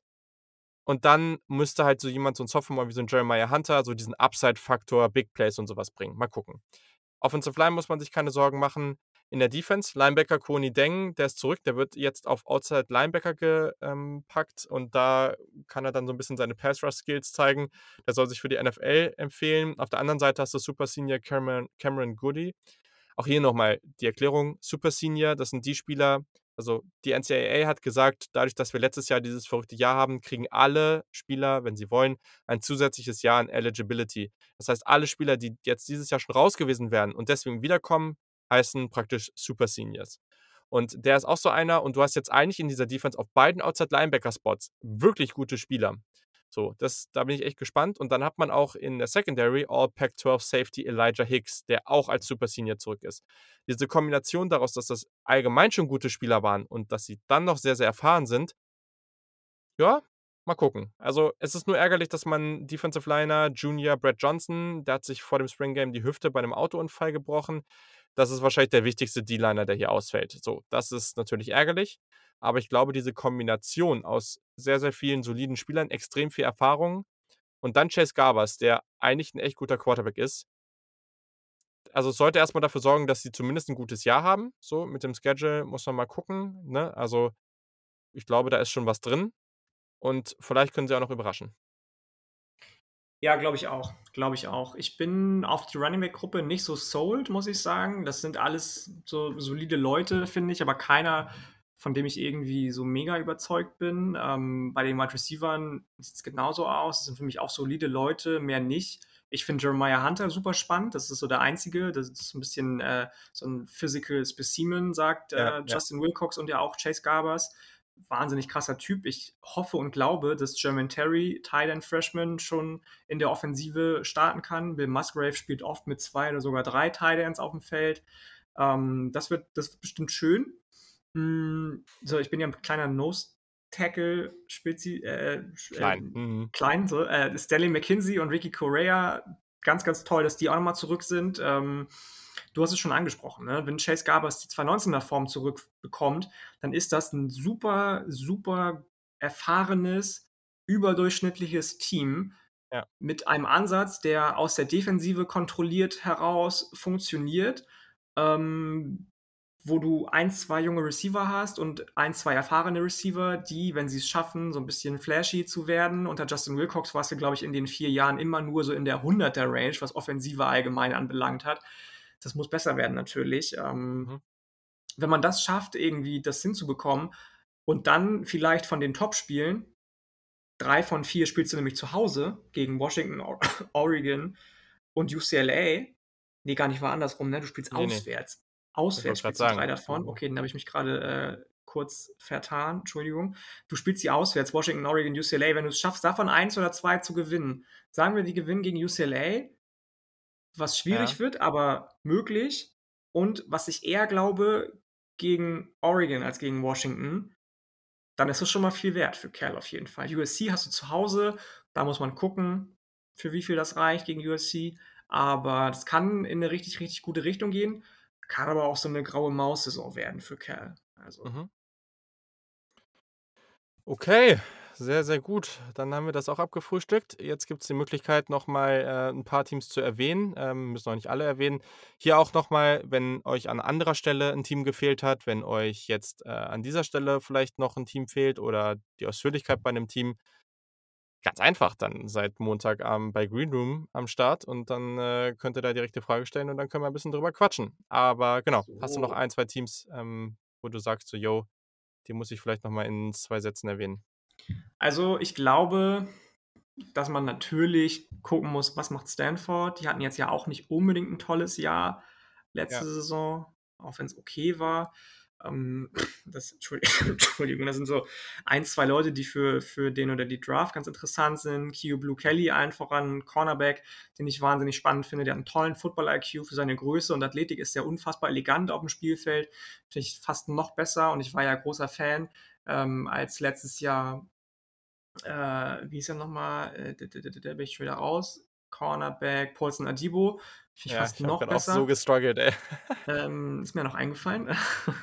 Und, ähm, auf wen ich sehr, sehr gespannt bin, habe ich dir vorhin, glaube ich, auch schon geschrieben, ist ein Freshman, ein Preferred Walk-on, Three-Star. Aristotle Taylor heißt der gute Mann. Der ist 6'8 groß, ähm, wird auf Weak Defensive End wahrscheinlich spielen und hat bis zu seinem Senior Year noch nie Football gespielt an der Highschool und eigentlich die Pläne, sich neben akademischen äh, Stipendien Yale hat zum Beispiel Interesse gehabt, auch für Basketballstipendien zu bewerben und, ähm, dann im letzten Jahr an der Highschool wahrscheinlich so abgeliefert, dass er gesagt hat oder beziehungsweise Leute aufmerksam geworden sind darauf und gesagt haben: „Hey, du kannst auch, ähm, für Power 5 Conference Teams spielen, wenngleich nur als Preferred Walk-on. In Group of 5 Teams hätte er auch als Stipendiat, ähm, dabei sein Mhm. können, hat sich aber für Stanford wahrscheinlich eben auch wegen der hohen akademischen, ähm, Grade entschieden dann. Da bin ich gespannt drauf, was bei denen passiert. Auch da haben die ja 'n Quarterback-Battle, nachdem Davis Mills raus ist, mit Tanner McKee und der zweite Name ist mir grad schon wieder entfallen. Ja, bei Tanner Ähm McKee bin ich gespannt, ne? Also, ja, du hast dahinter ist jetzt 'n bisschen schwierig, finde ich ehrlich also, Jack West, ja. Aber Tanner McKee als Sophomore, der war ja auch 'n richtig, richtig hoher Recruit. Also, der ich der der fliegt richtig unterm Radar, aber der ist also, der war Aber ich richtig habe hoch ich meine, es steht noch nicht ganz fest, ob er wirklich startet Ne, oder ne. eben dann doch, äh, Jake We Jake West, ne? Ähm, weiß ich jetzt noch nicht so genau. Ist aber voll die Wildcard, also, weil der hat Ja, halt schon ja. Talent, der McKee, ne? Also, wenn wenn der auf einmal gut wird, ne, dann, ja, darf man die nicht so ganz ignorieren. Das ist halt also, weil über Stanford glaube ich auch nicht, das die haben in den letzten beiden Jahren sind die halt 8 und 10 gegangen. Die hatten jetzt die 1. Losing Season in den letzten 10 Jahren. Also, die waren ja immer sehr konstant gut und grade fliegen die völlig unterm Radar und ich glaube auch nicht so wirklich daran, dass die jetzt großartig hier ausrasten, aber den Namen also, man muss den zumindest mal ein, zweimal anschauen und gucken, was der so liefert und dann mal gucken, wie's weitergeht. Ja, auf jeden Fall, auf jeden Fall. Ne, es ist ja wird ja so 'n bisschen gemunkelt jetzt, dass, ähm, David Shaw sich wieder auf seinen Smash Mouth Football besinnt. Letztes Jahr war das ja doch sehr passlastig mit Davis Mills alles und Stanford war ja eigentlich immer dafür bekannt, dass sie viel gelaufen sind.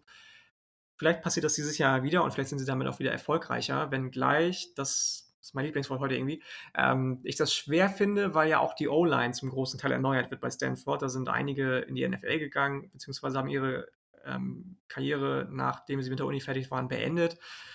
Hm, wird schwierig auf jeden Fall für Stanford auch wenn ich glaube, dass die zumindest 'ne Rolle 'ne kleine Rolle spielen können. Ja, sehr gut. So, und dann also ehrlich, ich ich muss sagen, ich habe jetzt grad kein großartiges Team mehr, Oregon State, Washington State haben wir schon gesagt, das ist unter ferner liefen. Colorado mit jetzt heute der richtige Name, Karl Dorrell, ähm letztes Jahr lief ja sehr, sehr gut mit einem Quarterback, Sam Neuer, der eigentlich Safety war, soweit ich weiß. Der ist aber auch raustransferiert jetzt. Dafür hat man sich von Tennessee, von den Volunteers einen aus der Ja, ist doch Quarterback-Riege wunderbar. Du freust dich doch geholt. sehr, wenn wenn Guarantano sehr. wirklich starten sollte. Ne, der ist ja bei Washington State. Ach so, sorry, ne, ach, de de den haben wir ja auch noch, stimmt. Äh, ne, hier Stroud heißt der, so, ist Genau, Dude. genau, genau. Der Alter, Ähm das wäre doch was, wenn jetzt 2 Tennessee Quarterbacks in der Pac-12 dann wäre Yannick der neue So. Pac-12 Homer schlechthin.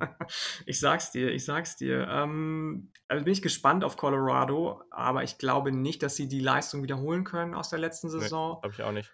Und dann hast du halt noch Arizona. Die haben 'n neuen Head Coach mit Jack Jedd Fisch, der sich auch 'n ganz solides, äh, Head Coach äh, Coaching-Team rangeholt hat, der im Recruiting schon 'n kleinen Impact hat, den man merkt. 2021 waren sie komplett ohne Top 1000 Commit. Für 'n Top Power 5 Programm ist das schon peinlich. Ähm, 2022 hast du jetzt schon 6 Top 1000 Commits und dafür hast du dir jetzt 13 Transfers rein Transfers reingeholt, was ja für Power 5 Programm auch eher untypisch ist, aber ähnlich wie bei Tennessee, da schlagen wir über die Brücke wieder, ist es jetzt einfach der Weg vom neuen Head Coach, das Team einigermaßen on track zu bringen und einigermaßen die Stipendien auch, ähm, voll zu bekommen. Ja. Hm, aber auch bei denen glaube ich nicht, dass da wirklich was Ne, passiert. Die verlieren ja auch keinen Grant Fall. Gunnell, den ehemaligen Quarterback, der zu Memphis gegangen ist, den ich sehr gerne mochte eigentlich. Der ist jetzt, äh, rausgegangen aus der Pac-12. Also, das wird auch nichts Großes wahrscheinlich. Also, Jedd Fisch, die waren ja auch 'n bisschen un also, die wollten oder viele wollten ja auch so jemanden, der 'n bisschen lokaler ist, der Arizona kennt. Das ist der überhaupt nicht. Man muss vielleicht dazu sagen, das war vorher der Quarterback-Coach von den Patriots in der NFL. Also, der hat schon 'n bisschen was gesehen. Aber ja, mal abwarten jetzt, ne? Der hat halt fast noch fast noch gar keine Erfahrung, ähm, als als Head Coach.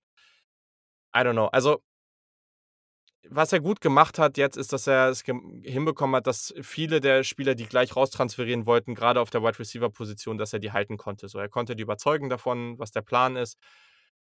Aber das ist interessant, weil sehr, sehr viele Head Coaches kommen ja an Unis und sagen: „Okay, wir wollen das Ruder hier rumreißen und wir wollen dann ganz oben angreifen.“ Und da sieht man vielleicht mal, wie weit dieser Weg bei einigen Power 5 Teams ist. Also, Arizona struggelt, Top 1000 Recruits zu bekommen.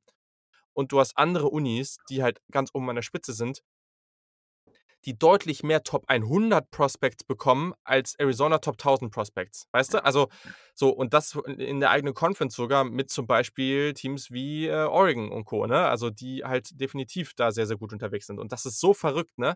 Und ich bin sehr gespannt. Also, das ist so auch wieder 'n Prime-Team. Ich weiß, es wird noch 'n bisschen dauern, aber wenn dann EA Sports College Football rauskommt, das sind die Teams, die perfekt für so 'n Rebuild sind, weil da ist Auf richtig Challenge Fall. dabei.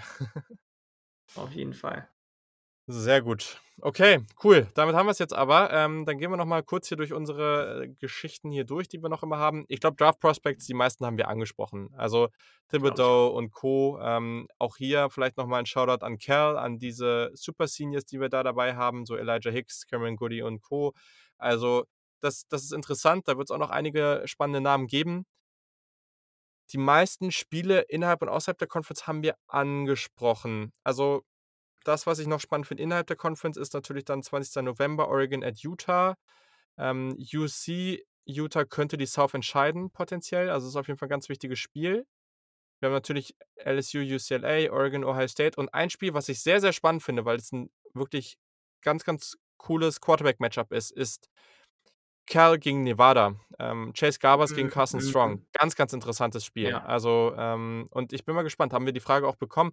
Ich weiß es nicht, aber Chase Garbers, wenn der wirklich gut spielt und das noch mal zeigt, was er da, ähm, vor 2 Jahren gebracht hat, weiß ich nicht, ob der vielleicht l 'n Late Round Quarterback Prospect für die Draft werden könnte. Also, halte ich jetzt auch nicht für völlig ausgeschlossen persönlich. Ne, ich auch nicht, ich auch nicht. Kann ich mir gut vorstellen. Ich Okay. bin bin noch bis also, jetzt haben wir ja grade gesagt, Washington State läuft unter ferner liefen. Offensive Tackle, Lucas Abram könnte vielleicht jemand sein, den man sich auf die Kette mal schreiben muss und angucken Ja. sollte. Der Ja. ist vielleicht ganz interessant. So, und das Jersey, äh die die die Jersey-Kategorie, die wird heute vielleicht so 'n Tacken länger. Also, 1. Frage. Die haben wir von Max bekommen. Ähm, das komplette Line-up an Jerseys. ist bei Oregon ziemlich nice und markant und das gleiche gilt für Arizona State. Welches Team findest du da besser? Ähm, auch wenn ich in unser unserer Jersey-Folge ja, glaube ich, Oregon höher hatte als als Arizona State, zumindest mit einer Jersey-Kombination. Mhm. Ist es nämlich genau deswegen, weil's nur eine Jersey-Kombination war, nämlich diese weiße mit dem grünen mit dem grünen Druck, mit dem gelben Helm und den gelben, ähm, Mhm. äh, äh, Hosen von von Oregon und die anderen nicht so nice finde, ist es dann am Ende Arizona State, weil ich da eigentlich alle feiere. So, äh, vor allem so Bordeaux-rot mit weißem Helm Ja. oder All White mit gelbem Helm, so. Das das sind einfach mega, mega nice Jerseys, die sie haben von Adidas. Auch ganz tolle Details, die da immer eingearbeitet werden und Adidas, ähm, gibt sich auf jeden Fall viel, viel Mühe bei Arizona State. Das ist vielleicht auch in Zukunft ein Faktor für viele Mhm. Recruits zu sagen, da achten ja schon einige drauf, ähm, auch wenn's jetzt nicht der wichtigste Grund sein sollte eigentlich. Ich gehe zu Arizona State und ich muss sagen, Arizona State ist da bei mir vorne. Ja, schwierig. Also, ich finde Arizona State auch stark. Ich glaube, ich nehme Oregon einfach, weil die ja auch lange als so sehr, sehr markantes Beispiel für diese Vielseitigkeit und für diesen Swag im Jersey Game galten so oder immer noch gelten, ne? Also, da waren die ja schon so 'ne Art Frontrunner, ähm, und das war das ist schon ziemlich stark so und das Ja, mag das ich. Und stimmt. es gibt ja viele, die diese ähm, diese Oregon Duck Version, ne, dieses, wo wo auch Mhm. vorne das Gitter so in in, äh, orange ist, weil man Orange, diese ja.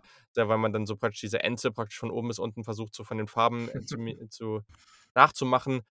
Ich persönlich finde das witzig und eigentlich ziemlich genial. So, es Mhm, gibt viele, die mhm. sagen, die finden das nicht so gut aussehend und so. Ich fand's eigentlich ganz cool, so. Also, man ist da sehr kreativ. Ich mag die Arizona State Farben unglaublich gerne, bin ich voll bei dir. Also, es ist 'n es ist 'n Duell auf sehr hohem Level.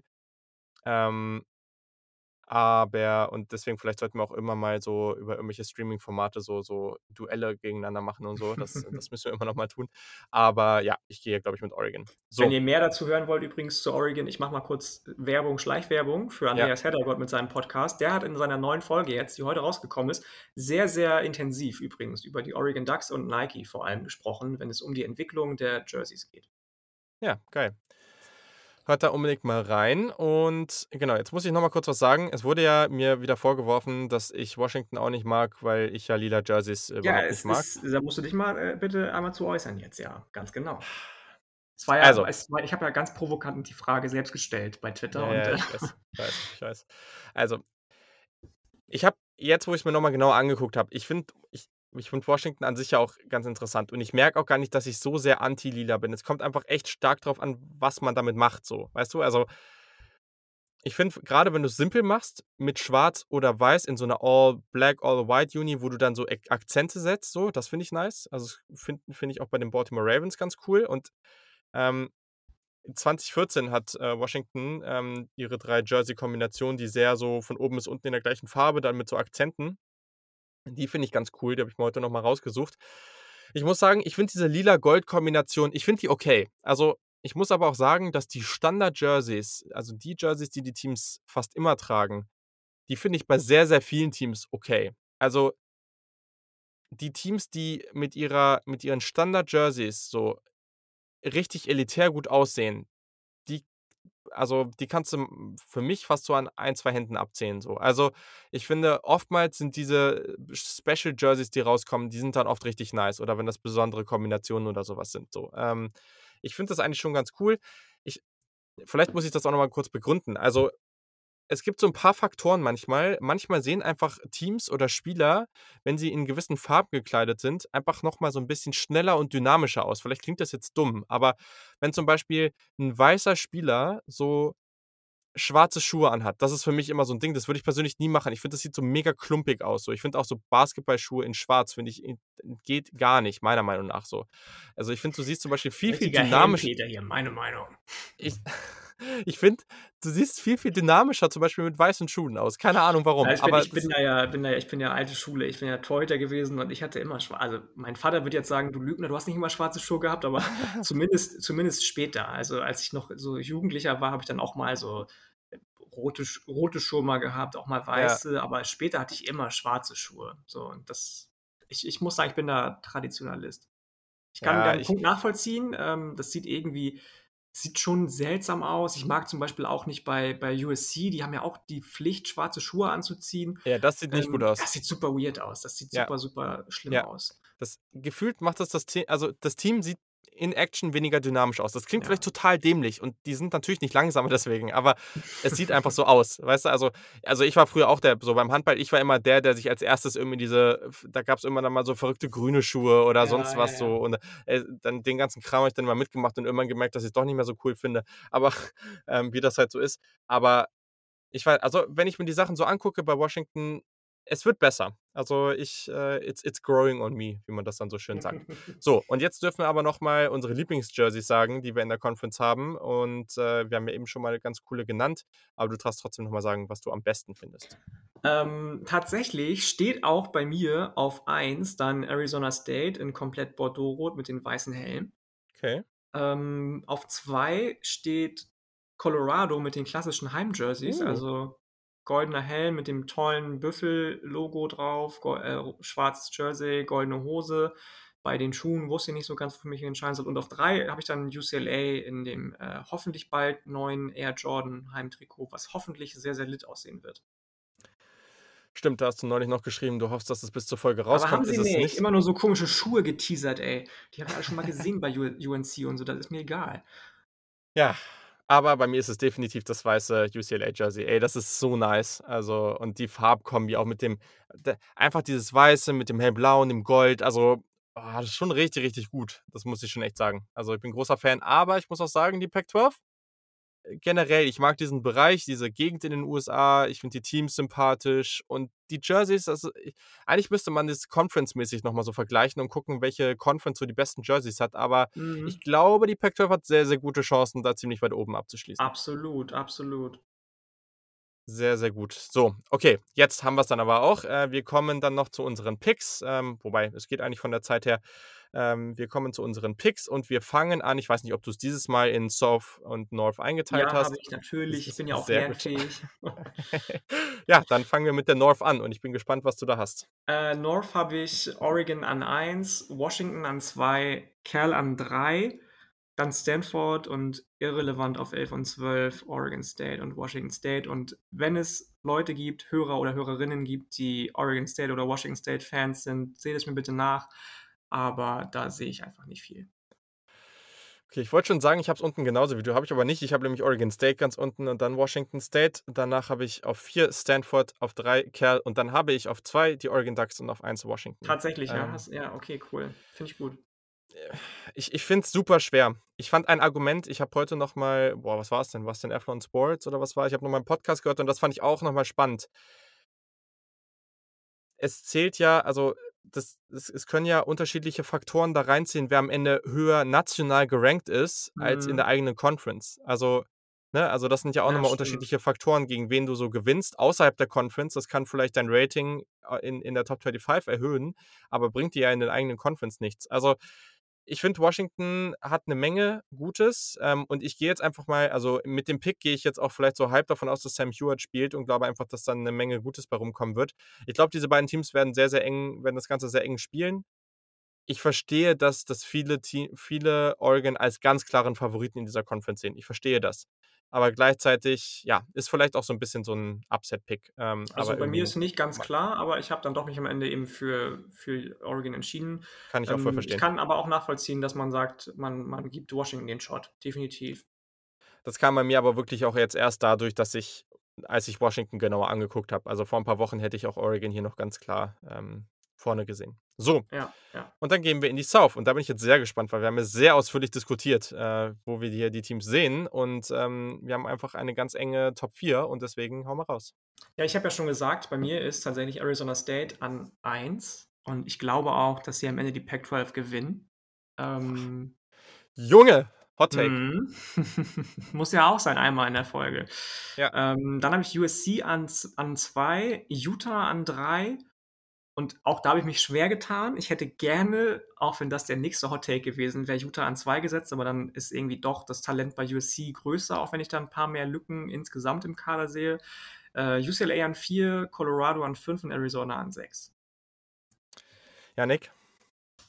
Ja, was 'n Es ist richtig nice, dass wir mal den Fall haben, dass wir in einer Division mal sehr, sehr unterschiedliche Tipps haben. Das haben wir ich nämlich gespannt. sonst extrem selten. Das stimmt, ja, das ist in der Tat richtig. Aber das ist hier doch mal ganz schön. Ich habe an 6 Arizona, an 5 Colorado. Ich habe an 4 Arizona State. What? Ich habe an 3 UCLA. Ich habe dann an 2 Utah, weil eben schon gesagt, ich sehe, dass Utah einfach mit dem Schedule es ein bisschen leichter hat. Ja, das stimmt, das ist Und richtig. an 1 UC. So. Ich glaube, hier ganz wichtig, das Upside von Jaden Daniels kann dazu führen, dass ASU ganz oben mitspielt. Ich glaube aber eben mit diesen Unsicherheiten, die ich bei Jaden Daniels immer noch so ein bisschen habe. Ich sehe den als jemand, der vielleicht dann auch übernächstes Jahr oder mit einem guten Jahr dieses Jahr wirklich auch in der Draft oben angreifen kann. Aber gleichzeitig habe ich halt auch noch ein paar Fragezeichen. Einfach was die Konstanz angeht. Der wird crazy Spiele haben und der wird Spiele haben, die vielleicht nicht so gut sind. Und gerade auch was Wide Receiver angeht, ihr habt es eben gehört. Also, das ist alles sehr, sehr eng. UCLA ist einfach so ein Team, wo ich jetzt einfach mal ein bisschen gezockt habe. So, ähm, die werden jetzt, wir haben es eben angesprochen. überlegt, vielleicht werden sie wen, Ich habe lange überlegt bei der Pac-12 South. Also North ist mir, ist mir definitiv einfacher ja, gefallen. ja, ja. Ähm, und ich habe auch, ich glaube, drei oder vier Mal hin und her geschiftet. Ich hatte auch zwischendurch Utah an zwei, ich hatte zwischendurch auch mal UCLA an zwei, weil ich Bock hatte irgendwie, ähm, aber am Ende ist es dann doch so geworden, wie es geworden ist.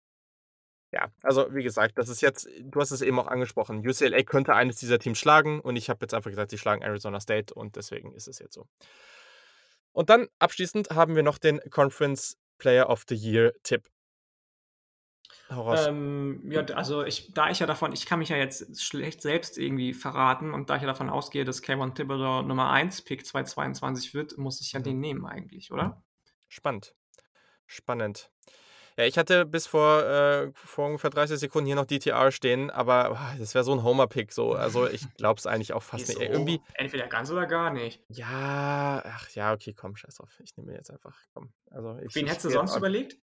Ja, ich habe schon einfach Keaton Slovis überlegt so. Also, weil das Ding ist, ich, ich glaube, bei Washington oder Oregon, da könnte einer rauskommen. Es könnte auch Gabas werden bei Cal, wenn der richtig gut spielt. So, aber bei Washington und Oregon, wenn die erfahrenen Quarterbacks starten, dann glaube ich da nicht dran. Ich glaube, dass es ein Quarterback wird. So, und dann ist es vielleicht sogar Gabers, Slovis, Daniels oder eben TTR. Weil bei Utah sehe ich jetzt auch nicht so das Upside beim Quarterback. Nee, nee, Also, ich auch nicht. Dazu sind die auch einfach ein Team, was zu oldschool spielt. ähm, Und das, als dass das das wird so, ne? Aber die Conference könnte wieder ultra spannend werden. Ähm, es wurde in einem, ein, einem dieser Podcasts auch sehr schön gesagt, die Pac-12 ist eines dieser, äh, eine dieser Conferences, wo man sich auch sehr, sehr gut mal so ein Spiel Arizona gegen Colorado oder sowas angucken kann. Das geht dann am Ende irgendwie 47 zu 45 aus. Äh, ist eine crazy Show und macht richtig Laune. Ähm, das können wir auf jeden Fall nur empfehlen. Die Pac-12 macht richtig, richtig Laune echt eine saukoole Conference. Und ja, wir machen jetzt einfach mal Schluss an der Stelle. Wir hoffen sehr, dass wir ja, euch einen guten Überblick über die Conference gewinnen konnten. Ähm, haut echt rein, meldet euch für die Fantasy-Liga an, schreibt uns, ähm, kommt Montag mit zum Stream dazu. Wir hauen das jetzt nochmal raus auf Twitter und Instagram, irgendwie Samstag wahrscheinlich, ähm, wann, wann die Zeit sein wird, um 19 oder 21 Uhr. Wenn ihr sonst Fragen habt, dann schreibt uns einfach per Mail, wann das Ganze sein wird. Alle Infos zu allem immer, findet ihr immer alles in den Show Notes. Da findet ihr alle unsere Links und so weiter. Und ähm, ja, wenn ihr noch Fragen zu anderen Teams habt, wenn eure Frage vielleicht doch nicht beantwortet wurde, dann äh, kommt einfach Montag vorbei oder schreibt uns. So. Genau, so machen wir das. Wir freuen uns auf jeden Fall auf Montag, würde ich sagen, oder? Ja, auf jeden Fall. Das Wird, wird nice. richtig, richtig gut. Wird richtig, richtig nice. Äh, und in diesem Sinne wünschen wir euch, äh, ja, dann einen wunderschönen Freitag, äh, weil da kommt das Ganze raus. Ein wunderschönes Wochenende. Genießt es. Und dann hören wir uns schon ganz, ganz bald wieder, weil wir gehen ja jetzt zum alten Rhythmus zurück. Deswegen kommt Anfang nächster Woche schon die nächste Folge. Auch die nächste Sehr, sehr Conference Preview schon. Genau. Ja. Sogar die letzte, oder? So sieht's aus. Krass. Of Five haben wir ja abgefrühstückt. Ähm, Noch richtig Zeit hier, ey. Was machen wir mit der ganzen Zeit bis, bis, bis zur Saison? nicht. Vielleicht erzählen wir dazu ja Montag ein bisschen was. Ja, mal gucken. Ja, gut. Also, dann haut rein, ne? Bis dann. Bis dann. Tschüssi. Ciao.